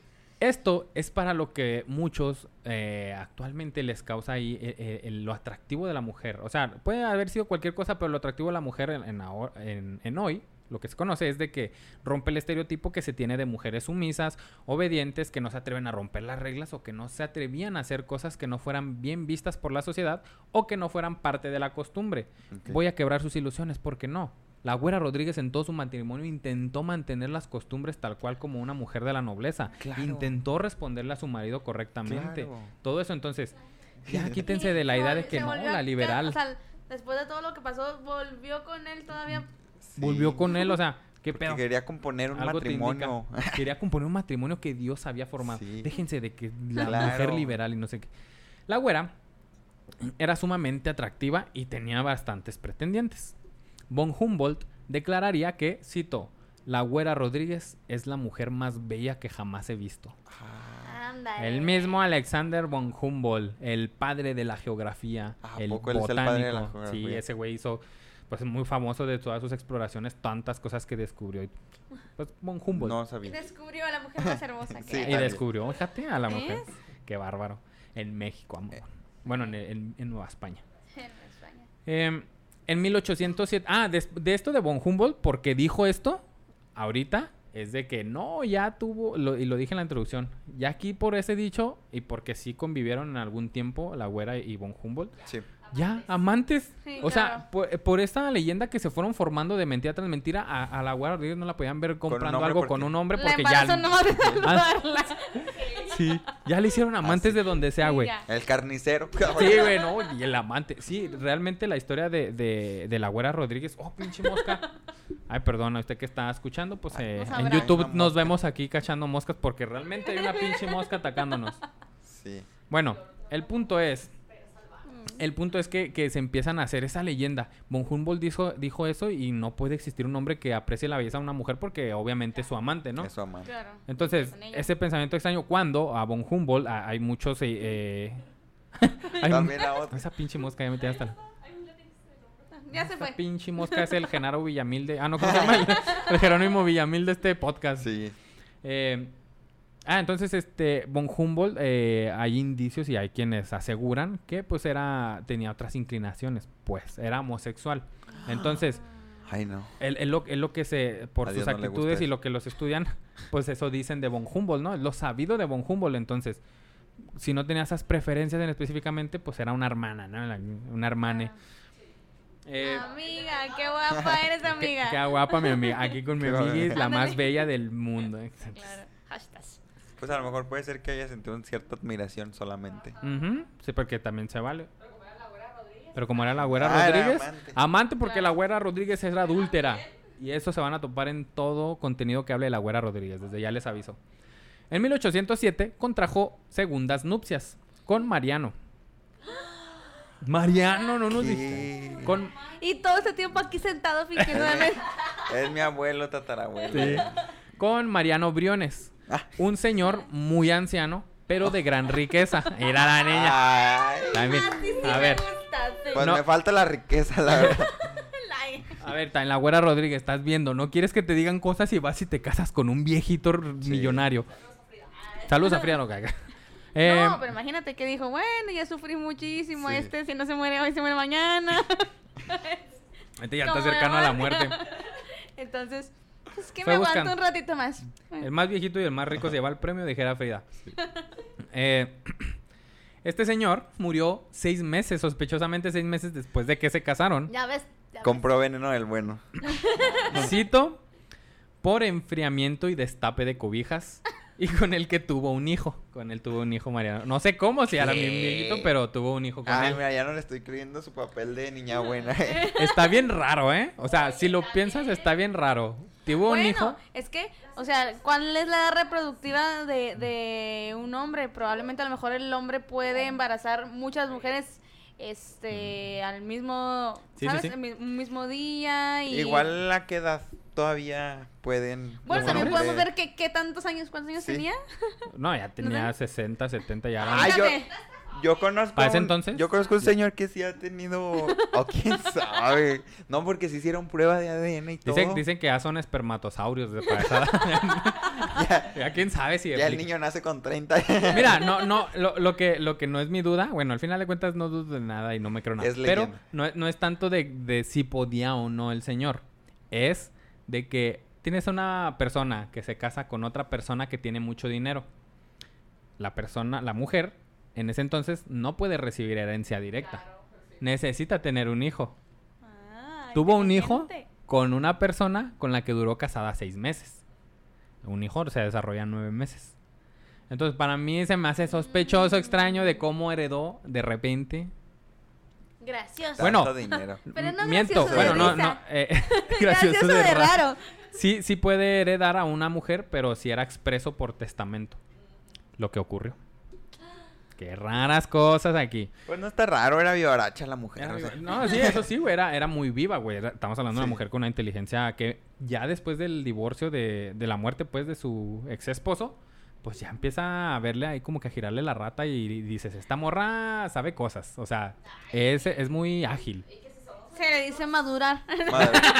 es Muy sí, maru- no madura sabía. para su edad. para su edad. sí. que ella vivía después de haber sido maltratada y con tantos hijos. la neta, Malo hubiera sido que regresaran lo mismo otra vez, imagínate. O sea, suena gacho, pero tenía que buscar la manera de sacarlos adelante. Sí, de- de- no podía hacer otra cosa. Dice la pat- ¿Qué dijo la patrona Sí María? se escuchó. Ah, ¿sí escuchó? Sí, yo- yo aquí. Ah. Em, en, en esta ocasión, la güera heredó una gran fortuna del que era doctor. Ale. Claro, sí se veía venir. A huevo. Sin embargo, pese Ah. a que le quedó una cuantiosa herencia, Una deuda también, también. esto se ve afectado por la guerra de independencia, Hijo Ay, de su bien. madre. ya que heredó ¿Qué les propiedades. A ella le trajo. Ella se portó mal, así que... Se le pudrió el tamaño. Nada más mexicano. Sí. No, mexicano que Dichos soy. Que se te pudra el tamal. Bueno, pues de toda la guerra de independencia se atravesó y perdió, empezó a perder algunas propiedades, pues porque la guerra. Gracias, Miguel Pero Hidalgo. cómo perdían propiedades. o Gracias sea, a Miguel Hidalgo. Gracias a Miguel Hidalgo. La- si yo la- tenía unos terrenos y se llevaba la independencia y yo, ¿de qué le sirven mis terrenos? Po- Porque si tus terrenos estaban aquí en Juárez, güey, y el bando insurgente tomaba Ciudad Juárez, pues necesitaba tierras y recursos. Y si tus tierras eran grandes y ahí estaban, pues adivina dónde van a ir a acampar o a dónde se van a Y quedar. si era tierra fértil, donde Ándale, crecías, ¿en dónde y van- si tenías dónde crees que van a hacer recursos? olvídate. uh. Tu nido de amor eh, y ya valió. Educó a sus hijas e hijo en los mejores colegios de la Nueva España. Allí se nos presenta la imagen de la güera como una trepadora social y como No, madre bueno. devota y católica piadosa. ¿no? Ahí es donde ya empiezan los historiadores de que, ah, mira, ya empezó de fifi. Ya está, Católica nomás quería escalar. O a lo mejor sentía pasos en la azotea. Quería el perdón de Dios. Ándale. Porque mató a un viejito. Mató a un viejito. y probablemente a otro. no hay pruebas ni dudas. Son mis teorías, la verdad. Yo lo tomaré, pero me ofende mucho. Dos de sus hijas murieron. Y, vol- También. y vivió el dolor de la madre, pues Ah.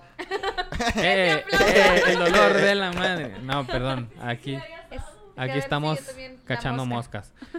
Em, ella misma recae. Ah, perdón. Vivió el dolor de una madre, pues al perder sus hijos. Ella misma recae y enferma, al parecer de síntomas de tuberculosis. De, tu- de- De de cobertura. La Tuberculo- tuberculosis es No, como la tuberculosis, pero más fuerte. Tuberculosis. Es más fuerte, sí que hizo- Pero No, dile ya. tuberculosis. Se escucha para- más la, fuerte la es la evolución. ya el doctor dice, no, usted ya no, ya pasó de tuberculosis a cubertulosis, señor. ya no hay nada que hacer. Tuberculosis. Ay, se escucha como grosería, ¿no? Bien cubértulo. Aguas, ahí viene el cubértulo. Eh, bueno, eh, tiene síntomas de tuberculosis. Que es tos sangrienta, hemorragias nasales, etcétera, etcétera. El 9 de marzo, un día después del Día de la Mujer de la Nueva España, Ay, el 9 de marzo de, Ya 18 años. de 1810, sufre un destierro de la Ciudad de México. O sea, ¿Por qué? Aunque el decreto, Mariano, Ah. no cita el motivo de su destierro, parece que fue por, cito, perturbar la quietud pública no. con sus intentos de apoyar a la facción autonomista respaldada por el, el ayuntamiento, que incluía a su padre, y minar la fracción pro-peninsular respaldada por la audiencia. Ahí va de No nuevo en entendí español. En, en, 19 en 1810, eh, ya que va a ser la- el levantamiento de Hidalgo, previo a esto yo les había platicado de que los criollos, aquí empieza un movimiento de criollos en Ah, donde los nacidos aquí, hijos de españoles, dicen, tierra. nosotros tenemos más derecho que los españoles que nada más vienen a gobernar. Y en ese entonces los criollos pues no tenían derecho a puestos públicos y a todas estas a estos Ay, ¿a privilegios que los españoles sí. Entonces los criollos empiezan a, a organizar juntas pues para eh, para sacar a los españoles. Básicamente quieren sacar los criollos a los españoles y se hace una junta de todo el ayuntamiento en donde los criollos van a tener, bueno, sí había puestos públicos, pero no había privilegios como los españoles. Claro. Entonces los criollos empiezan a luchar para, para tomar estos privilegios, estos poderes. O sea, tampoco es como que, ay, vamos a ver por los pobres. No, quieren privilegios que los españoles Igual tienen. que, ajá. Entonces, se dice que a María, a, a- a Ma- a María Ignacia la sacan, la destierran de Ciudad de México por tener intentos de apoyar la facción autonomista, esta facción que dice vamos a separarnos de España, que fue respaldada por el ayuntamiento. El ayuntamiento es, incluía al padre de María Ignacia. Y minar la facción pro-peninsular. La facción pro-peninsular, pues son la facción que dice, no, los españoles tenemos derecho divino, ¿no? Ah, Somos españoles, pues nosotros mandamos aquí. Eh, y minar esta facción respaldada por la audiencia. La audiencia era como el grupo contrario a los del ayuntamiento y los criollos, ¿no? La audiencia era la audiencia española. Los españoles queriendo quedarse en el poder. Ah, Básicamente, ajá, la estaba apoyando a los Ah, criollos. desterrada, con permiso. Todo un rollo sobre criollos y español. Sí, el criollismo es una época interesante de estudiar. Según Lucas Alamán, un, un conservador y un gran historiador, cito, tuvose por cierto que todo este incidente fue originado de intriga fraguada por una señora de una familia distinguida, célebre en aquel tiempo por su belleza, a quien el virrey desterró enseguida a Querétaro.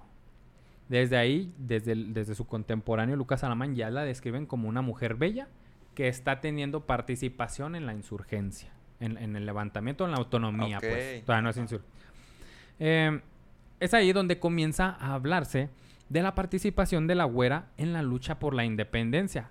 Aunque esto realmente no es apoyo al movimiento independentista. Sí, es lo que decía, cual. pero ¿de qué manera?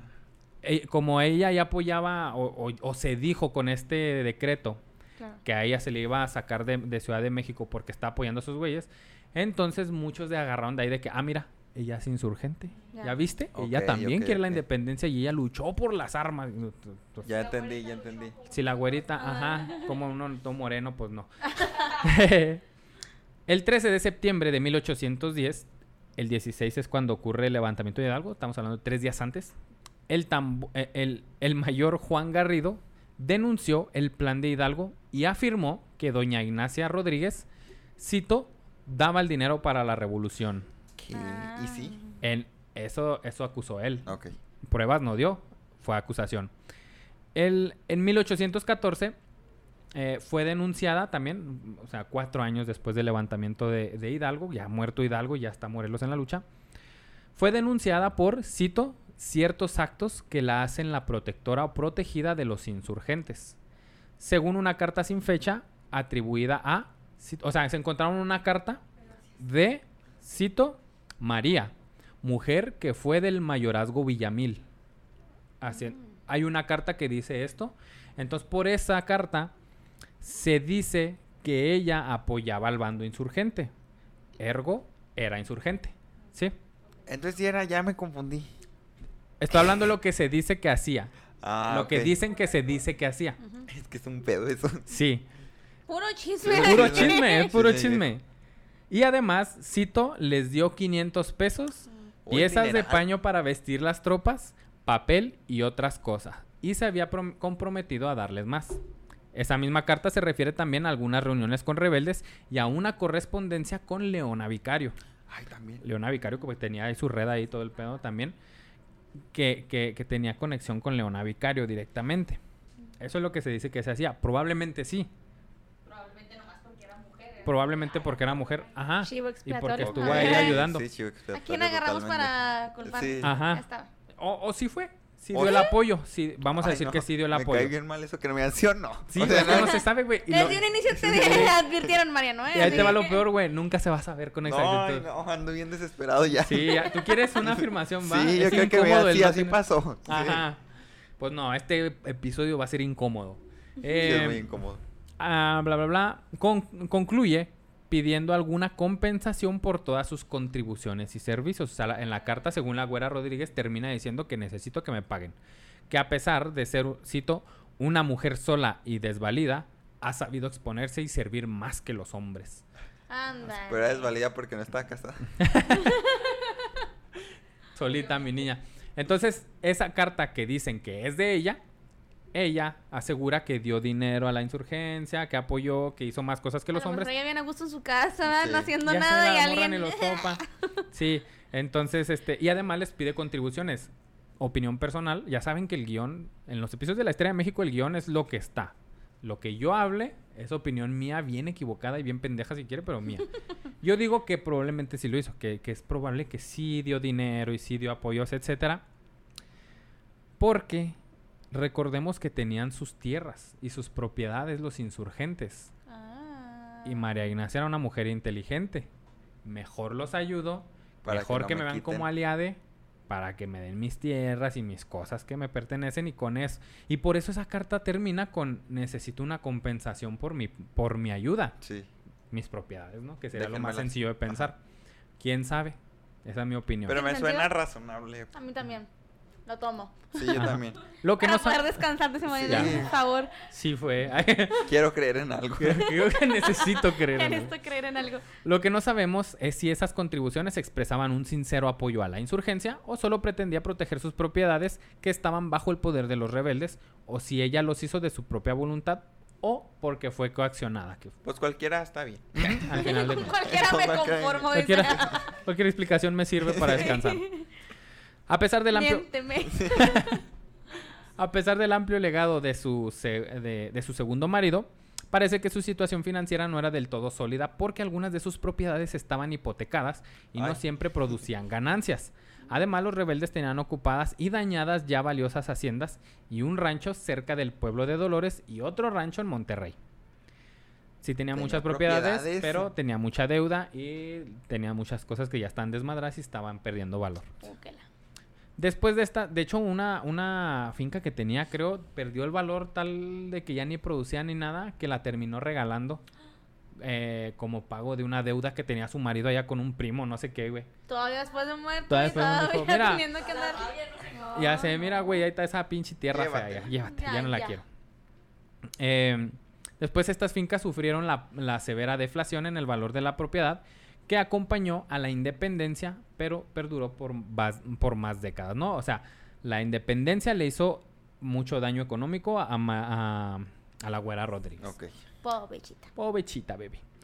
Lo único cierto es que la ayuda de la güerita pues fue bastante discreta durante el periodo de la lucha por la independencia de 1810 que inician el levantamiento de Hidalgo. O sea, fue si, si ayudó fue muy discreta porque no muchos se enteraron. Sí. Se ve distante del movimiento y muy al contrario de otras mujeres de la época, Gertrudis Bocanegra, Leona, Leona Vicario, etcétera, ella no tuvo que sufrir nunca ningún castigo ni persecución por la insurgencia. Ah, pero ya no pueden decir viva tu jefa, digo viva Josefa ahora. Jefa. Este, no pueden decir eso de ella, así que se perdió de que cada, cada año en el grito gritaran. No, no creas, eh, Marian. Fíjate que he visto eh, este gente, o historiadores inclusivo, inclusive, que la, la ponen a ella como una de las de las heroínas. O sea, te la ponen al nivel de Leona de Leona Vicario, al nivel de Josefa Ortiz Domínguez ¿Y la güera no se lo Rodríguez. merece? No, yo digo totalmente que no. Yo en lo personal, yo digo que, que fue Ojo que ahí. si participó, participó como en un, en, en en un segundo, ¿cómo se dice? En un segundo plano. Ujú. Pero ya brincarla al nivel de Leona Vicario. Sí, ya tuvo Ya, que estar. espérame, güey. Tenía que ser, estar expuesta, ¿no? Tal cual. Es como Ajá, te- este, alguien, le ayudas a alguien a cumplir una meta y luego ya cumple ese alguien la meta Y y, te- tú te quieres subir Te a. pones a som- saludas con sombrero ajeno, Me ¿no? causa mucho conflicto en que podría ser cierto que sí está a ese nivel, pero no fue reconocida. Exactamente, y está ¿A que probablemente de que Sí. estuvo al nivel, pero como fue muy discreta, ni Sí. siquiera se le reconoce.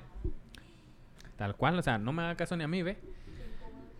Por eso, es. por eso, es- por eso se dice vivan los héroes anónimos. Vivan los héroes anónimos. Ahí va, Ahí va ella. Sí, en caso de. Anónimo. Viva México tres veces. Sí. Tres veces.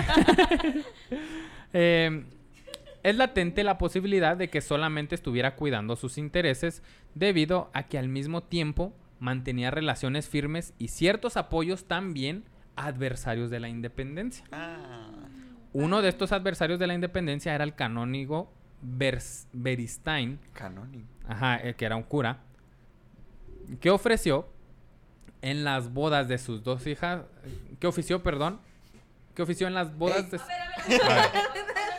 Para que se destraben. ahí va. Uno de estos güeyes que ayudaba y apoyaba y era amiga, que estaba en contra de la insurgencia, era el canónigo Beristain, que ofició en las bodas de sus dos hijas en 1812, porque sus dos hijas fueron casadas con, con gente de la nobleza, ¿no? Con gente con feria. Al mismo tiempo que predicaba contra los insurgentes, pues hizo esta boda, estas bodas, ¿sabes cómo? O sea, era amiga y se cuidaba y se juntaba y apoyaba Con la. Con, gente que estaba en contra de la insurgencia. También tenía contacto directo con Agustín de Iturbide, de quien incluso algunos historiadores dicen que era prima de Agustín de Iturbide, que era antiguo de, amigo de la familia, el cual se mantuvo leal a España hasta muy avanzada la, la- la independencia. Agustín de Iturbide, no hemos tenido episodio, así que voy a dar poquito contexto. Agustín de Iturbide es el güey que siempre pelea contra los insurgentes. Siempre, eh, que va en contra de Hidalgo, va en contra de sí, Morelos, sí. va en contra de todo el güey que quiera independizarse. Y al final platica con Vicente Guerrero y le dice, güey, vamos a hacer la independencia, pero yo quiero ser el emperador. Y Agustín de Iturbide... Y tú haces el nombre de una calle nomás. Ajá. y Agustín de Iturbide es el padre de la patria porque Agustín de Iturbide es el que logra la independencia pues para quedársela a él. Mira que yo cuando digo, ¿qué estás haciendo? Ah, aquí viene Agustín, Agustín de Iturbide. Iturbide. yo sí Mira. digo Agustín Iturbide. Sin saber. Este, ajá. Sí. Sí. Agustín Lara también. Ah, Agustín Lara. De ese sí tenemos episodio, vaya, escúchelo. Em, entonces era amiga, y se, se dice que inclusive era primo lejano de, de María Ignacia Rodríguez, el güey que está luchando contra la insurgencia, ¿no? Ah. En dos cartas escritas a su, ala- a su aliado, Juan Gómez Navarrete, Iturbide refiere que había visitado, cito, a mi señora doña Ignacia en la casa de sus padres y que habían discutido algún asunto, entre comillas, que estaba tratando de formalizar. O sea, hay una carta de Agustín de Iturbide diciendo, "Ah, ahí ando arrancando un proyecto nuevo, güey, se vienen cosas Pequeño. grandes. se vienen cosas No grandes. tiene nada para las señales. Ah, sí, eh, con, con esta doña Ignacia, ¿no? Con la güera Rodríguez. Espérenlo pronto. Ajá, entonces así que tú digas, pues cuánto apoyo a la insurgencia, pues está raro, ¿no? Eh, el 13 de septiembre de 1821, Iturbide, quien había sido el militar realista, se reunió con Juan O'Donoju y el mariscal Francisco Novella para negociar la independencia, que Juan O'Donoju era el, el- el que tenía el poder, ya no era virreinato, ya no era virrey, pero era el que tenía el poder y con él negocia, ¿no? Vamos a ser independientes, ¿no? Este movimiento independentista y esta junta tan importante, o sea, es el momento cumbre del donde va a cambiar Nueva España y van a ser México. Este nacimiento de México deja fuera a los principales insurgentes que en su mayoría habían muerto, Hidalgo, Morelos y etcétera, ¿no? Y- Guerrero que estaba vivo ni siquiera figuró, fue relegado así de cállese, güey, usted. Nomás Pobrecito. una. La importantísima e histórica reunión y de lo más importante que ha tenido México en su historia surgió, y no nos cuentan esa parte, en nada más y nada menos que en la hacienda de Patera, propiedad de la güera Rodríguez. Ah. Por eso es donde De señala uno de que qué raro, qué ahí- raro que apoyara la insurgencia o realmente lo hacía por beneficio propio, porque era una mujer muy, muy audaz también. Estas situaciones dan mucho de qué pensar si la güera actuó a favor de la insurgencia o solo sabía moverse para buscar un beneficio propio. Una vez consumada la independencia y declarado el primer imperio de Agustín de Iturbide, ella y su familia tuvieron estrechas relaciones con el régimen. Sus hijos, yernos, dos sobrinos y una nieta, pero ella no, ocuparon cargos en la corte imperial. Su hijo como mayordomo de semana, no sé qué hacía un mayordomo de semana, y sus tres hijas como damas honorarias de la emperatriz. Pero se escucha mamalón. Sí. Se llaman, ¿Qué te dedicas tú? No, pues eh, mayordomo de semana. ¿Y si soy dama honoraria de la emperatriz? Era la que entretenía, le contaba chistes a la ¿A emperatriz. La para que, que le pueda- enseñaba los memes. Sí, era la que se daba los memes. Entonces, esta, eh, el hecho es que sus hijos estuvieron ahí en la cercanía y en, en puestos del primer imperio con, con Iturbide. Entonces, te empiezas a, a- empiezas a pensar y a cuestionar, ¿realmente apoyó la insurgencia o realmente nada más quería el beneficio propio, cuidar sus pertenencias, cuidar sus cosas? La güera fue, ah, les digo esto porque quiero resaltar de que no sabemos, porque también la pintan como la heroína y la insurgente, donde ella dio sangre ajá. y dinero como Sudor Leona. Vicario, ¿no? Así de que ella dio sus cosas.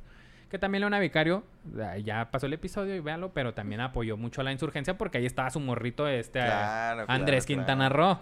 Era como que te mando lonche en este topper grande para que le des a todos, no era tan... Sí. Entonces está cabrón. Ay, qué buena, qué buena referencia. Pero va para ti. Pero va para ti. Aquí dice Andrés Quintana Roo, pero pinchito persote este vuelo. Pues obviamente le va a dar a Sí. todos, ¿no? Eh, la güera fue muy visible durante el régimen de Iturbide. En 1822, algunos de sus enemigos hasta circularon el rumor de que la güera, de que cito, la güera, Quesito.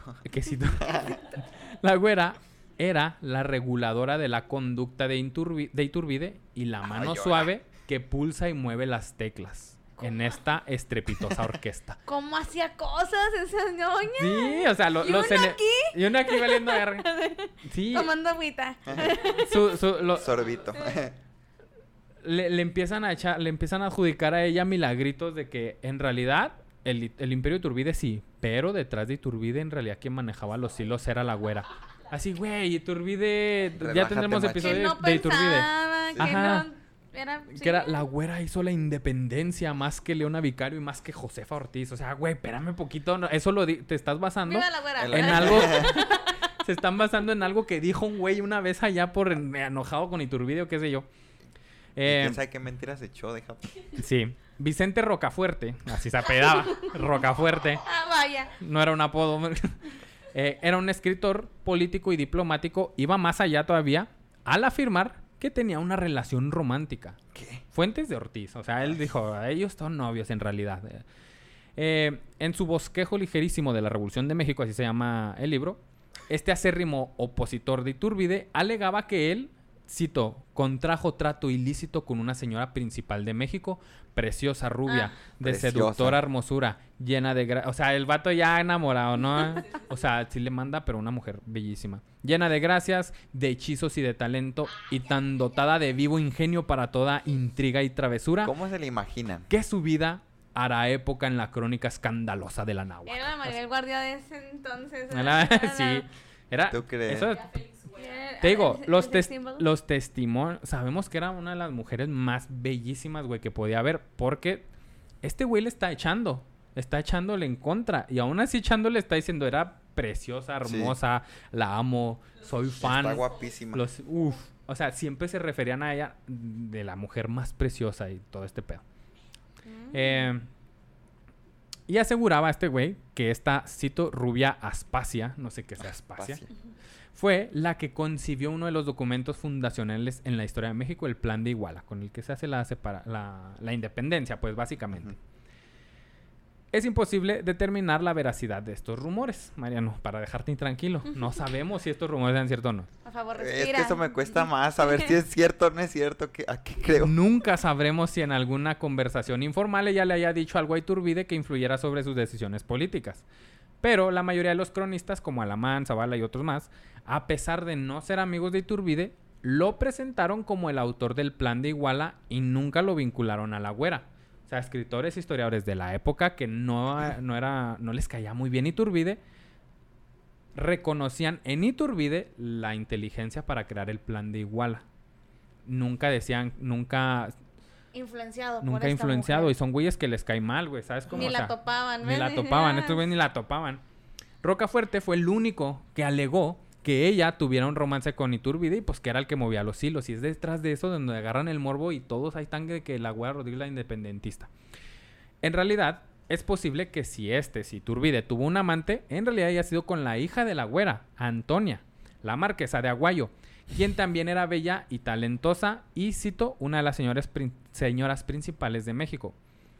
El diario que llevaba, hay un diario que llevaba un funcionario que era Miguel de Beruet, en 1822 tenía dos escritos eh, referente a esta relación que les digo. El 5 de agosto anotó, cito, la emperatriz, la esposa de Iturbide, Sí. a la hija, eh, encontró a la hija de la güera con el emperador. Por eso les digo, por este diario, si hay, eh, si- si hay alguien que lo escribió y que dijo, esto pasó. Y el 13 de octubre se refirió, cito, a los lances amorosos del emperador y la Antonia, hija de la güera. O sea, este güey que no tiene fundamento dice, no, Iturbide y la güera eran novios y la güera lo manipulaba. Pero hay testimonios como este güey y su diario en donde dice que el güey sostenía una relación con Antonia, con la hija de la güera. Eh, de hecho, perdón, sus contemporáneos no repitieron esas historias de amorios ilícitos. De hecho, parece que pocos mexicanos de la época conocían estos textos escritos por los enemigos del emperador, en donde le empiezan a echar, pero nadie mete a la güera Rodríguez. Y si las personas de su círculo social habían oído algunos rumores, no le daban mayor importancia. Dos años después del fin del imperio, donde ya quitan a Iturbide y lo destierran, Sí. doña María Ignacia se casó con don Juan Manuel Eliza- de Elizalde, un chileno sumamente respetable que ocupó cargos importantes en el gobierno republicano. O sea, estaba ella ya, sí, ahí metidilla, ¿no? Todavía. ¿Cuántos años tenía esa edad? Ya estuvo, señora, ya ¿Cuántos- duérmase ¿Cuántos años rato. andaba teniendo más o menos? Nació... Fue para... como para 1826 y ella nació en 1778. No sé. 26. 50, rondaba los 50 años. Toda estaba joven. Alrededor de Joven. los Sí. 50 años y seguía siendo una mujer preciosa según los testimonios. Según. Eh, es de las pocas mujeres que, que se les atribuye una belleza tan excepcional Siempre, en ¿verdad? México. Porque en todo lo que hablan de ella es, es que era muy es guapa. que era guapa. Aunque sí. le sí, tiraran. sí, sí. Aunque le guapa. tiraran, me cae bien gorda, pero hija, sí, Pero no, está qué bien guapa Pero es que Está. guapa está. Sí. En su testamento, ah, perdón, sabemos muy poco de los siguientes 25 años de su vida. Parece que su tercer matrimonio fue tranquilo el- con el chileno que le decía, ay, ¿qué hablan así? ¿Cómo hablan los chilenos? Ay, yo no quiero entrar en esos temas, pero bueno. Parece que su tercer matrimonio fue confundo. tranquilo. En su testamento de la güera en 1850, elogió la, cito, religiosidad y suma honradez de su marido, Ay, ay, ay. que había arreglado, cito, el desorden en que se hallaban mis papeles. O sea, hasta el vato le dijo, este vato es ordenado, es pulcro, es el mejor esposo No del le mundo. entiendo ni madre, pero. No sé qué me dice cuando no habla. sé que sé que no sé que la wea de dónde ve, pero, pero, mira, pero mis le papeles eh, de A a la Z, ordenados. Ordenado, ¿no? La güera seguía activa en la vida cívica. Durante la guerra contra Estados Unidos, que estamos hablando como el 46-47, se unió a otras 13 señoras, entre ellas su hija Antonia, para formar una junta que apoyaba a los hospitales de sangre que atendían a los soldados heridos. Y organizó un concierto de beneficio el 26 de diciembre de 1846. tocó? Natanael Cano. Natanael Cano. Oz. Tanta historia llevada en discreción, la vida de, de María Ignacia es tanta historia llevada en discreción, y otro tanto en la indiscreción, la vida de esta mujer sobresaliente en la historia de México vio su final el primero de noviembre de 1850 a sus 71 años de edad. Uh, Iba a cumplir vieja 70. ya. Pues esa edad era Vivió mucho. bastante, o sea, vivió, Pues pasó toda la independencia, Vivió la mucho. guerra y estuvo ahí involucrada, papeles importantes. Ojalá yo llegue a esa edad. Ojalá. Ay, no. yo, yo no. Yo sí, que me cambien No, el pañal y pueda sí. gritar estupideces. Permitido, ¿ah? O sea, lo puedo hacer ahorita, pero... ¿Quién sabe? ¿Quién sabe cómo? Ay. ¿Quién sabe qué tal que nuestros hijos dicen, ay, no, ya que se duerma? Ya, los 50. ya, señor, ya. sí, ay, no, mi tío. ¿Cómo duró mi papá? Sí, Sí. Ay, no, no se Ay, no, moría. mi tío. Mi tío ya, ya está más para allá pagando. Deja, no Ay, le hagas no. caso. Qué miedo llegar a eso, güey. Ah, yo sí, qué chido. No, Como que todo es permitido, ¿no? Estás viejito y puedes decir cualquier Sí. babosada. Es probable que en sus últimos días haya quedado inválida. Porque andaba con un... Ah, es cierto. Es proba- porque su ser... No, no es cierto. ¿A qué te refieres con eso? Ah, ¿Con qué? Los, los que nos escuchan en Spotify no saben a qué te refieres. Ok. En yo sus tampoco. últimos días haya quedado inválida, pues su certificado de defunción la califica de paralítica. O sea, que murió paralítica. ¿Eso es grave? Sí, pues no te puedes mover. Pues andas ahí en silla de Ah, ruedas o así, no caminas. Después de su muerte, María Ignacia Rodríguez desapareció de las letras mexicanas hasta el principio del siglo XX. Ah, cabrón, hasta mediados del siglo XX, perdón. No es que las narrativas del siglo XIX ignoraran pues, a las mujeres, ya que en 1825 se publicó un calendario dedicado a las señoritas americanas, que alababa la Valeros. No es ese Mariano. calendario, no es ese Ah, ok. calendario. Si usted no nos está viendo, le vi en la cara de Mariano con el calendario. Ya se está imaginando. Ya a esa edad. Ya, imagínate. Uy, ¿ya viste, ¿ya viste a Josefa en enero? Hay una película, ¿no? Que se trata de eso de unas señoras hacen un calendario. Me imagino que debe de haber. O sea, es una trama muy. Una señora hace un calendario, probablemente haya una Hay un película. capítulo de María de todos los ángeles donde hace Doña Lucha junta a varias señoras para hacer un calendario. Ah, no mames, pues haz de cuenta, güey. Pero esta, pues son, son hombres, ¿no? Los que hacen el calendario de las morritas. Dedicado a las señoras americanas que alababa las valerosas acciones de una docena de patriotas mexicanas. Fue la publicación de 1906 de las Memorias de mis tiempos de Guillermo Prieto, o sea, un libro en el que... Ah, yo me acuerdo una vez. Eh, en donde trajo de vuelta a la luz pública donde se lee, cito, frente por frente de la profesa, pasó sus últimos días, casada con don Juan Manuel Elizalde, la güera Rodríguez, llamada la Venus mexicana por su soberana hermosura, que enalzó en su obra El varón de Humboldt. La amistad que le profesó Iturbide, se decía, tuvo grande influjo de la independencia. Este influjo era tal que aseguraban los contemporáneos que habiéndose determinado que la entrada del ejército trigarante se hiciera por la calle de Tacuba, no se verificó por las de calle San Francisco y la Profesa porque así lo quiso la dama favorecida por el caudillo de las tres garantías. Cuando Agustín de Iturbide ya independiza México, ¿no? Ya el imperio, su entrada triunfal pues es un desfile militar. En el desfile militar pues era que no, va, va a pasar por la calle Tacuba, ¿no? Sí dije Tacuba, ah, Sí. Bueno, va a pasar Vaya, por la vaya. calle Tacuba. Se dice que de esta relación de Iturbide con la Güera Rodríguez, Iturbide desvió el desfile para poder pasar por enfrente de la casa de la Güera Rodríguez. Y hay unos que se aventuran más allá y dicen que enfrente a la casa de la Güera Rodríguez, que ella estaba en el balcón, Iturbide detuvo a toda la comitiva, se bajó de su caballo, entró, subió el segundo piso, se arrodilló y le entregó una flor a la Güera Rodríguez. Mucho eso es show. lo que dicen. Eso es lo que dicen en voy a el dramita. con eso. Voy a vivir en la fantasía. Vive, esa, vivir esa es una gran fantasía. historia. Porque a mí nunca me va a pasar esto, nadie va a Sí. tener tráfico por mí. No, pon TikTok, güey, ahí te lo van a contar que sí pasó 100% real, no fake. Eso Ah, te va a dejar Ahí se le tranquilo. trajeron flores Sí, amarillas. flores amarillas le llevó, le llevó flores amarillas. Y es lo que cuenta, lo que cuenta Guillermo Prieto. Esta fue la primera mención impresa de la anécdota que después se repitió muchas veces, que Iturbide cambió la ruta del desfile triunfal para pasar frente al ban- balcón de la güera. Es difícil si co- saber si contiene algo de verdad. Igual y sí, Mariano. No, no te pues desesperes, yo güey. Probablemente no. sí pasó. Ansioso. Sí, sí. Eh, no aparece en las muchas descripciones anteriores del acto. Ah, perdón. Es difícil saber si contiene algo de verdad porque no aparece en muchas descripciones que hubo anteriores al acto. Ok. Alamán, por ejemplo, relata que el ejército entró por la calle que era, ¿no? Donde los regidores pues ya esperaban para entregarle a Iturbide las llaves de la ciudad y pues todo el camino que tenía que llevar. Además, pese al título que implica que Prieto narrara sus memorias, porque Guillermo Prieto es don Guillermo, Don Guillermo Prieto, Prieto. entonces cuidado con lo que escriba. Entonces uno diría, lo escribió Guillermo Prieto, es verdad, pero eh, hay que considerar que cuando este hecho ocurrió, Guillermo Prieto tenía tres años.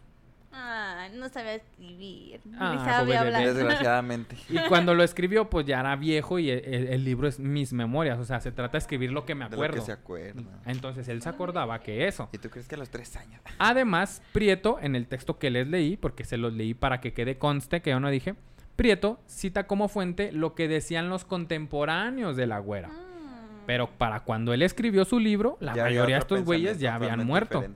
Lo que significa que eso que dijo Guillermo Prieto se basaba en su recuerdo de los recuerdos de otros güeyes, lo que es una fuente poco confiable. Ay, mira la Que Biblia. me dijo a mí que le dijera a usted que de parte de él le dijera yo a usted. que- Pero como causa morbo, como es más chido y la jiribilla de que, oye, esto hizo Iturbide, movió todo un ejército para pasar en la... Pues por eso se quiere contar eso y es de que, ah, Sí. es verdad, eso pasó, 100% no fake. Sí, sí, sí. Pues no. Sí, claro, son esas historias aledañas para darte como esperanza de algo Sí, que sí. O sea, que pasó y no pasó tan bonito y la gente no la pasó tan bien. Eh. Entonces, si nos vamos otra vez a las clases de historia y nos lo cuentan, a lo mejor no lo contarían tal cual textual. No se te queda, no se te graba, dices tú no me No, sirve. tiene- ah, pero te lo cuentan como chisme, como Ajá. algo bonito y ya estamos las morras. Ojalá que algo así me Sí, pasara a mí. y los vatos de, oh, ese güey detuvo todo un ejército para... Qué romántico.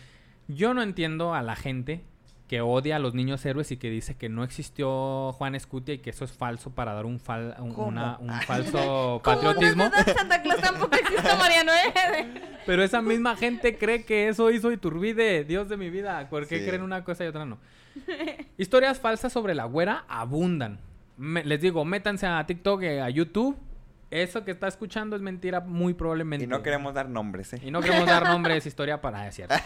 Historias falsas sobre la, la- la güera Rodríguez abundan. Por ejemplo, que la güera legó sus espléndidas joyas a una imagen de la iglesia de la profesa, cuando su último testimonio dice claramente que ya... ¿Dije? Ah, testimonio. Ah, testamento. Es que se escucha más potente Es, así. es que era, era una combinación de testimonio y testamento. Eh, ya me traen jodido, ¿eh? Pues hable bien. Cuando su último... Ah, perdón, dicen que esto, ¿no? Que la güera dio sus espléndidas joyas a, a- a la iglesia, a la profesa, por, ¿por qué? Por buena, ¿no? Cuando en realidad su último testamento dice claramente que ya las había regalado todas en la vida. O sea, no es... Tras, ¿Qué güey. Ya, no le tenía para nada. entonces, para entonces? E incluso muchas de sus fechas son erróneas, como el año de su muerte, que la dan como en 1851 y fue en 1850, porque ahí lo dice la, la- la- el acta de función. No es cierto, yo la vi haciendo carne asada aquí. no podemos desmentir, nosotros ni los historiadores, y menos aquí en la historia de México, no podemos desmentir cada una de las cosas que se ha mencionado sobre la güera Rodríguez porque pues no terminamos. Claro. Este, además, ya sé. Además, este, si algo, si, a- si algo se dice, no se tiene que probar para desmentir, se tiene que probar para afirmar. Claro. O sea, yo no puedo dar pruebas para desmentir algo. Ah, es tu responsabilidad si estás proba- diciendo algo Que es verdad. que, la prue- que pruebes que es verdad. Entonces, este episodio solo se trató de echar una pequeña pizca de luz a la oscura y morbosa leyenda de la güera Rodríguez. Aquí en los divulgadores le aumentan cada vez más y más y más anécdotas que no se pueden probar. Sí es importante, eh, doy este episodio de la güera Rodríguez porque a pesar de que es un mito, es importante saber que existió la güera Rodríguez, Claro. que tuvo una participación en el imperio, que tuvo una participación en la insurgencia, etcétera, pero lo hice para que duden de este episodio. Sí. Duden de lo que les dije, duden de lo que les dije y duden de lo que van a escuchar en otros lados, que es demasiado morbo. ¿Tu pregunta? Ah, este, dijiste que hay mucha información de la güera Rodríguez f- allá en, En los internets. ajá. ¿Cuál es el, mm, este, bueno, la personalidad que se le da en, en esos videos? O sea, Ah, ok. que, El- la güera ¿de qué, Rodríguez qué te han de pensar, sabes? es una mujer como promiscua, es una libertad, Ah. una, una mujer libre, feminista, que, que ella disfruta su cuerpo y disfruta su amor, que se vale, obviamente se vale. Pero le están adjudicando un papel que, que a lo mejor no fue. no es verdad, nomás Sí, no porque era bonita. Se agarran todos de que, como todos decían que era bonita, entonces bonita tiene que ser promiscua, ¿no? Sí. O etcétera, etcétera. Oh. Entonces el papel que se le da es de la mujer que sedujo. Era, eh, la toman muchísimo como la seductora. Ella sedujo a von Humboldt. Ella sedujo a Bolívar. Ella sedujo a Iturbide. Gracias a su seducción se logró la independencia de. México. Ahora tiene sentido cuando recién en el, en el inicio del capítulo dijiste, nomás faltaba que echara lumbre por los Por ojos. los ojos. Yo la vi volando. Sí. Sí. Sí, una güera flotó sobre mí y voló un auto Claro. con su rayo láser. Ándale. Exactamente. Entonces es el papel que se le que vas a encontrar de la güera Rodríguez en todos lados. Pero está padre porque el episodio, o sea, te da ver, ah, te da chance de ver las dos caras de la moneda, ¿no? Porque aquí, aquí la situaste como una persona Común y corriente que podía defender su patrimonio, Ajá. que quería defender a sus cinco hijos. Que bueno, vale, ¿cómo mantener a sus cinco hijos? Pero fíjate, o sea, está muy interesante. Duden, duden siempre porque también juzgamos como vivimos. Sí. Definitivamente. Y también eh, vamos a acomodar las cosas a como nos convienen, a como queremos para hacer o los buenos o los malos. Entonces hay que dudar siempre, siempre hay que sacar nuestras propias conclusiones, intentar... Pues si nos equivocamos, si nos damos cuenta, pues aceptar que nos equivocamos. Sí, es bien y si no sabemos, pues, eh, no sé, póngase a lavar ropa en su casa. Póngase este, a bar- póngase a Aprenda a, ba- a barrer. bailar caballo dorado. Yo, ando- no, yo, yo le digo este, a mis alumnos, ah, vaya a su casa y tómese dos litros de agua para que se la pase metido en el baño y no metido en lo que no le importa. claro. ¿Ok? Entonces, para que se la pase orinando y no lo que no le importa. Sí, sí, sí. Es eso, dudes siempre, dudaremos de cosas de la historia y podemos dudar de ahora, porque nada está dicho, nada está... Hasta que si tú lo viste. Sí, no- y es imposible. No existe la verdad histórica. Quítese de la cabeza. Para poder meterse a la historia, y que te, que te guste la historia, necesitas quitarte de la cabeza que existe la verdad histórica. No existe. No son existe. testimonios, son interpretaciones de hechos. Porque Ay, qué fuerte eh, eso que estás diciendo. eso que dices tú, Mariana, eh, eh, es muy cierto. Porque ahorita, en estos tiempos, la güera Rodríguez está haciendo así que no mames, la güera Rodríguez es la mejor insurgente del mundo porque era libertaria, era seductora, era la más perrona. Pero la güera Rodríguez en 1950 era otra güera Rodríguez que ese contexto social se contaba otra historia Sí, que sí, ese sí. La contexto estás agarrando necesitaba. eh, de un, es- en un estándar de algo que no, algo que no ella es. hizo, de algo que no es para tu beneficio. Y eso Ándale. no está chido. Como la estrella de México. Así tal cual. Este, sí, no, no, les digo, no me crean en este episodio ni ninguno. Es como la, la entrada para que usted diga, ah, me interesa, lo busca y le gusta o no, etcétera. Sí, cuestiones. sí. Fin, cuestiones y aquí es para echar el relajo y platicar desde, desde dónde viene cada cosa. Y ¿no? todo desde el respeto, el cuestionamiento siempre desde el respeto, ¿no? Quien opina lo mismo que tú, qué bueno. Si no opinas lo mismo, no, no te le eches encima. Nadie tiene la verdad absoluta. Mm, Simplemente dialoga, en todo, en todos los temas, dialoga, conoce, qué más, qué piensan los demás, qué te aportan los demás, lo ¿En que qué no se te basan los demás? Ajá, lo que no te aporta, no, no te lo tomes entonces persona, no lo agarras para ti, deséchalo y Claro. quédate con lo que, con lo que es. Eso aplica para todo. Sí, entonces hoy les ho- hoy sentía necesario que en septiembre todavía este es el último episodio de septiembre que este no dejemos pasar la leyenda de la Güera Rodríguez como un personaje que existió y que yo aquí les dije que está hecho, que no está hecho, que se dice y que sí fue que es un hecho. Ya interprételo como usted quiera, pero también aguas con el morbo y más el morbo histórico. Aguas. Que está muy fuerte. Y da mucho de qué pensar. Sí, este, este episodio hubiera sido facilísimo para mí escribirlo desde el punto de vista que era una mujer seductora y contarle la historia magnífica de, una mujer seductora. seductora. que logró la independencia de un país y después logró tantas cosas por seducir hombres. Claro. A lo mejor las vistas estuvieran hasta el cielo como todos esos videos que te cuentan esas historias. Pero pues tenemos 100 vistas nosotros, ¿quién nos va a escuchar? Otros Pampas? enfoques, sí, definitivamente. Ahí está el episodio, tómelo, hágale con lo que quiera, hágalo bolita y metas. No es cierto. Piense lo que quiera y, y déjenos sus comentarios. Déjenos sus comentarios usted qué piensa, porque hay mucho que pensar de la Güera Rodríguez. A lo mejor usted dice, sí era porque yo vi un documento que expresamente dice esto, y a lo mejor Y tiene hay razón. muchas lo opiniones que se... Entonces, Mariano, hay muchas opiniones que qué. Se me fue el pedo, perdón. Bueno, ese fue el episodio de hoy. ¿Algo más que quieran decir? Pues infórmese, no se enganche con nada, pues dialogue, siempre bajo el respeto, bajo la honest- Sea honesto, Sí. nomás por querer también convivir, no es mentir por convivir, sí, no sí, sí, sí. manche. Sí, o sea, tal cual. Si ya se equivocó, ya Sí. está bien, me equivoqué y puede repensar, puede re- retomar su pensamiento y no quedarse ahí para siempre pensando lo mismo. claro.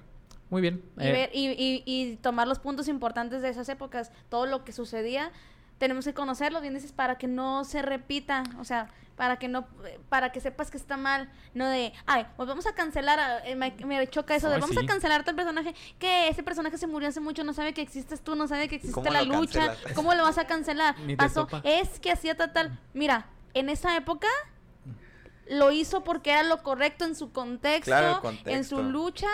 Listo, si a ti no te sirve o ahora a lo mejor ya no, ya no casca con los estándares de, de nada, pasó, listo, ya. sí, no, y yo no, creo que este episodio da mucho contexto a lo que fue la vida de... La Güera La Rodríguez. Güera Rodríguez. Porque si esta historia te la cuentan y, y conoces el contexto, dices, ah, eso no puede ser por esto. ¿Sabes? Entonces, Sí, ahí está, usted, usted piénsele y ahí puede estar de acuerdo, ¿no? Claro. Y pues sí, como dices tú, Marian, eh, no podemos juzgar el pasado con la vara de la justicia del presente. Claro. porque va a cambiar siempre. ¿Algo que quieras mencionar, Marian? Este es tu espacio. Si tienes algo, algo No, un evento. Ah. un show, es un cámara. espectáculo, no te queda lo que quieras. Todo el, pues todo el tiempo estoy este haciendo cosas, ya he contado mis desgracias de lo que puedo hacer o no haré, pero definitivamente hay muchas cosas por hacer, estamos este ya para esas fechas eh, artísticamente, los que nos dedicamos al show espectáculo, andamos ahorita llenos. Desde septiembre, que si cantas mariachi, que si tocas, que si esto, que obras, etcétera, etcétera. Navidad y... Navi, sí. Sí. sobre todo lo que es Día de Muertos Halloween, y Navidad, Halloween, Muertos, es sí. pero así full. Entonces, mi evento máximo es altares y tumbas. O sea, Ah, yo lo veo como altares y tumbas. Ah, me interesaría mucho que la comunidad de la historia de México co- conociera el trabajo que estamos realizando el grupo Huitzilin Teatro, que somos gente que estamos haciendo investigación y estamos componiendo música desde cero. Wow. Y la obra de teatro que llevamos se llama Las Calaveras de Posada. Uh, Está basado, eh, esta persona lo escribe basado en, en los, am, en lo que él pinta o en lo que él hacía, que si sabemos, lo han- si, no, si no lo han visto en capítulos aquí, búsquenlo.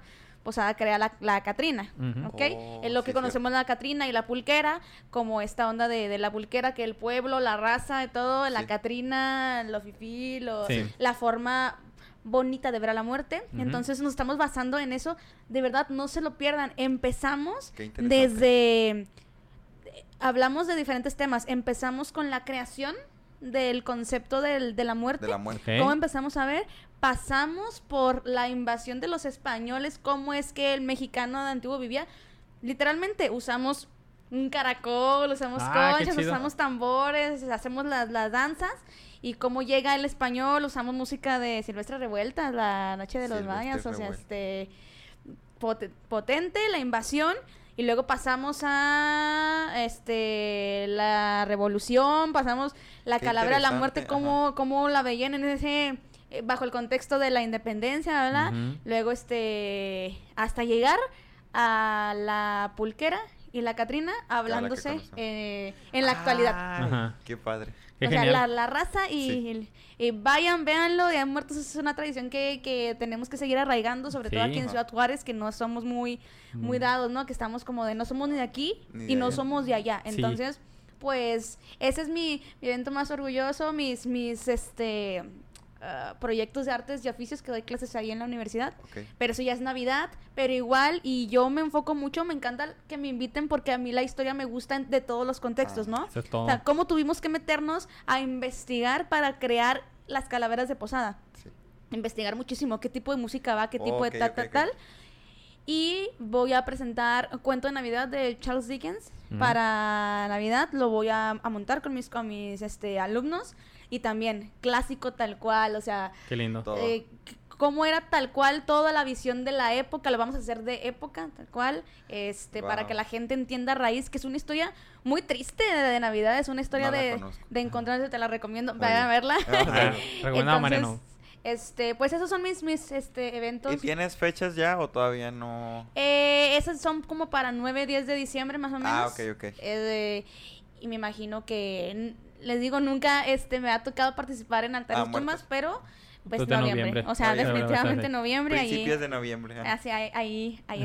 Exactamente. Muy bien. Y son, ajá, pues son los eventos de, de ahí, este, lo que tengo para ahorita. Perfecto. Igual ah, recuerde que aquí en la descripción de YouTube le dejamos eh, el Instagram de Marian para que usted nada más le dé un simple clic ahí y se entere de todo eso que va a andar y se entere de más. Sígala, entérese ahí de todo su show, todo lo que que, se hace. enteren también de los avances del videojuego Black Noise. que Ah, sí, cierto ahí. que Ay, ese es sí no lo, verdad. no, no- sí no lo platicaste al aire en el episodio pasado. No recuerdo, no recuerdo pero si al aire, pero detrás de... eh, Black Noise es un juego desarrollado en Ciudad Juárez, Chihuahua, completamente.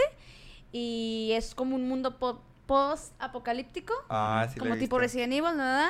Entonces, ahí andamos, poco a poco. A lo mejor usted dice, ya hace tres años que hicimos el primer lanzamiento, pues es que no tenemos un equipo, estamos nosotros jale, solitos, desarrollados, no es, cual, no es hacer enchiladas, no es hacer cualquier cosa. Sí. Ahí estamos, y justamente porque queremos que si es de Juárez y habla de Juárez, sea pura gente de Juárez la que lo realice. Eso. Qué bonito. Qué Así chingón. que, este, apóyenlo, apóyenlo, este, ténganos paciencia en de que ha mejorado muchísimo la gráfica.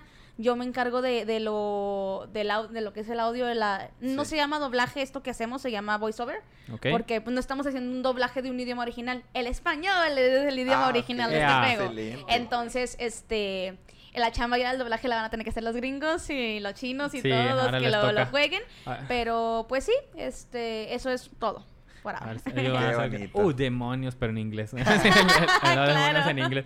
Eh, gracias, Marian, por acompañarnos. Siempre es un, eh, es un deleite platicar contigo.